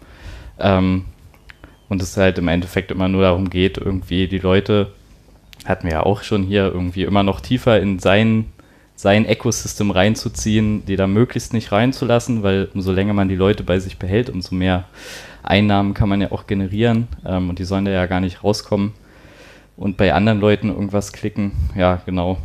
Ähm, und wenn man sich dem so anschließt ähm, und da auch immer noch mitmacht mit seiner Produktion, ähm, befeuert man das natürlich nur noch das war auch so ein bisschen mein Bauchgefühl, weil ich halt dem wirklich ähm, mit einer Träne im Auge hinterher gucke, dass Podcasts halt immer so ähm, RSS-Feed first und alles andere irgendwie kam ganz weit dahinter waren. Ähm, ich hatte es jetzt, also ich weiß nicht, ob es jetzt so selektive Wahrnehmung war, aber in den letzten Wochen hatte ich das dann auf einmal auch, dass mir das äh, mehrmals passiert ist, dass irgendwie kam ein Tweet an mir vorbei, hier, neuer Podcast, hör mal rein, Spotify-Link. Und ich so, äh, ja, schön. Gibt es da auch einen Feed dazu? Und meistens findet man den dann auch noch auch irgendwo, weil das ja inzwischen auch ganz komische Konstrukte sind, weil die Leute ihre Podcasts bei Soundcloud hochladen und den Feed dann bei Spotify reintun, glaube ich. Weil Soundcloud gibt einem noch Feeds. Ja. Ja, äh, naja, ist nicht so, genau, nicht so, wie wir das hier machen. Ähm, ja, da war ich dann auch immer gleich sitzt man natürlich davor und denkt sich so, ja, schön, Spotify-Link habe ich nicht, ähm, dann höre ich wohl was anderes. Ja, ähm, genau. Da geht es auch so ein bisschen um, um nachhaltige Beteiligung am Netz, weil wenn man sowas diesen Plattformen überlässt, dann geht dann halt natürlich auch so ein, so ein Ecosystem, wie man das halt hat bei Podcasts, geht dann natürlich auch irgendwann kaputt, denke ich. Genau, das war ähm, Feedback zur äh, höheren Frage. Ähm, auch an der Stelle nochmal herzliche Einladung an alle, die das hier hören, ähm, uns äh, auch sonst Feedback dazulassen. Vielleicht, also vielleicht ist das, war das jetzt auch hier wieder eine, eine Folge, die vielleicht ein bisschen mehr die Bemüter, Gemüter bewegt. Ähm, würde mich freuen, von euch zu hören. Vielleicht habt ihr ja auch irgendwie eigene Visionen oder Ideen, Wünsche, Fragen zum Thema Nachhaltigkeit. Genau, vielleicht machen wir ja nochmal eine, eine zweite Folge ähm, könnte ich mir gut vorstellen. Genau. Ähm, dann noch ein äh, ganz herzlichen Dank an der Stelle, muss ich nochmal loswerden, an Lukas, der ähm, äh, wird auch mal seinen Twitter verlinken, der ähm, hat ganz tolle äh, Plakate für uns designt, die ihr dann demnächst auch rund um den Wohnheim- und Unicampus ähm, hoffentlich mal zu Gesicht bekommen werdet. Äh, wollen wir mal ein bisschen äh, noch die Reichweite erhöhen. Ähm, herzlichen Dank dafür. Ja. Dann haben wir, glaube ich, alles gesagt, was wir für heute sagen wollten. Zumindest ich habe viel mitgenommen und viel meinen Blickwinkel erweitern können zum Thema Nachhaltigkeit und werde vielleicht ein bisschen mehr darauf achten, was für Entscheidungen ich treffe mit meinem Geldbeutel. Und ja, dann bis zum nächsten Mal. Bis zum nächsten Mal. Ciao. Ciao. Tschüss. Tschüss.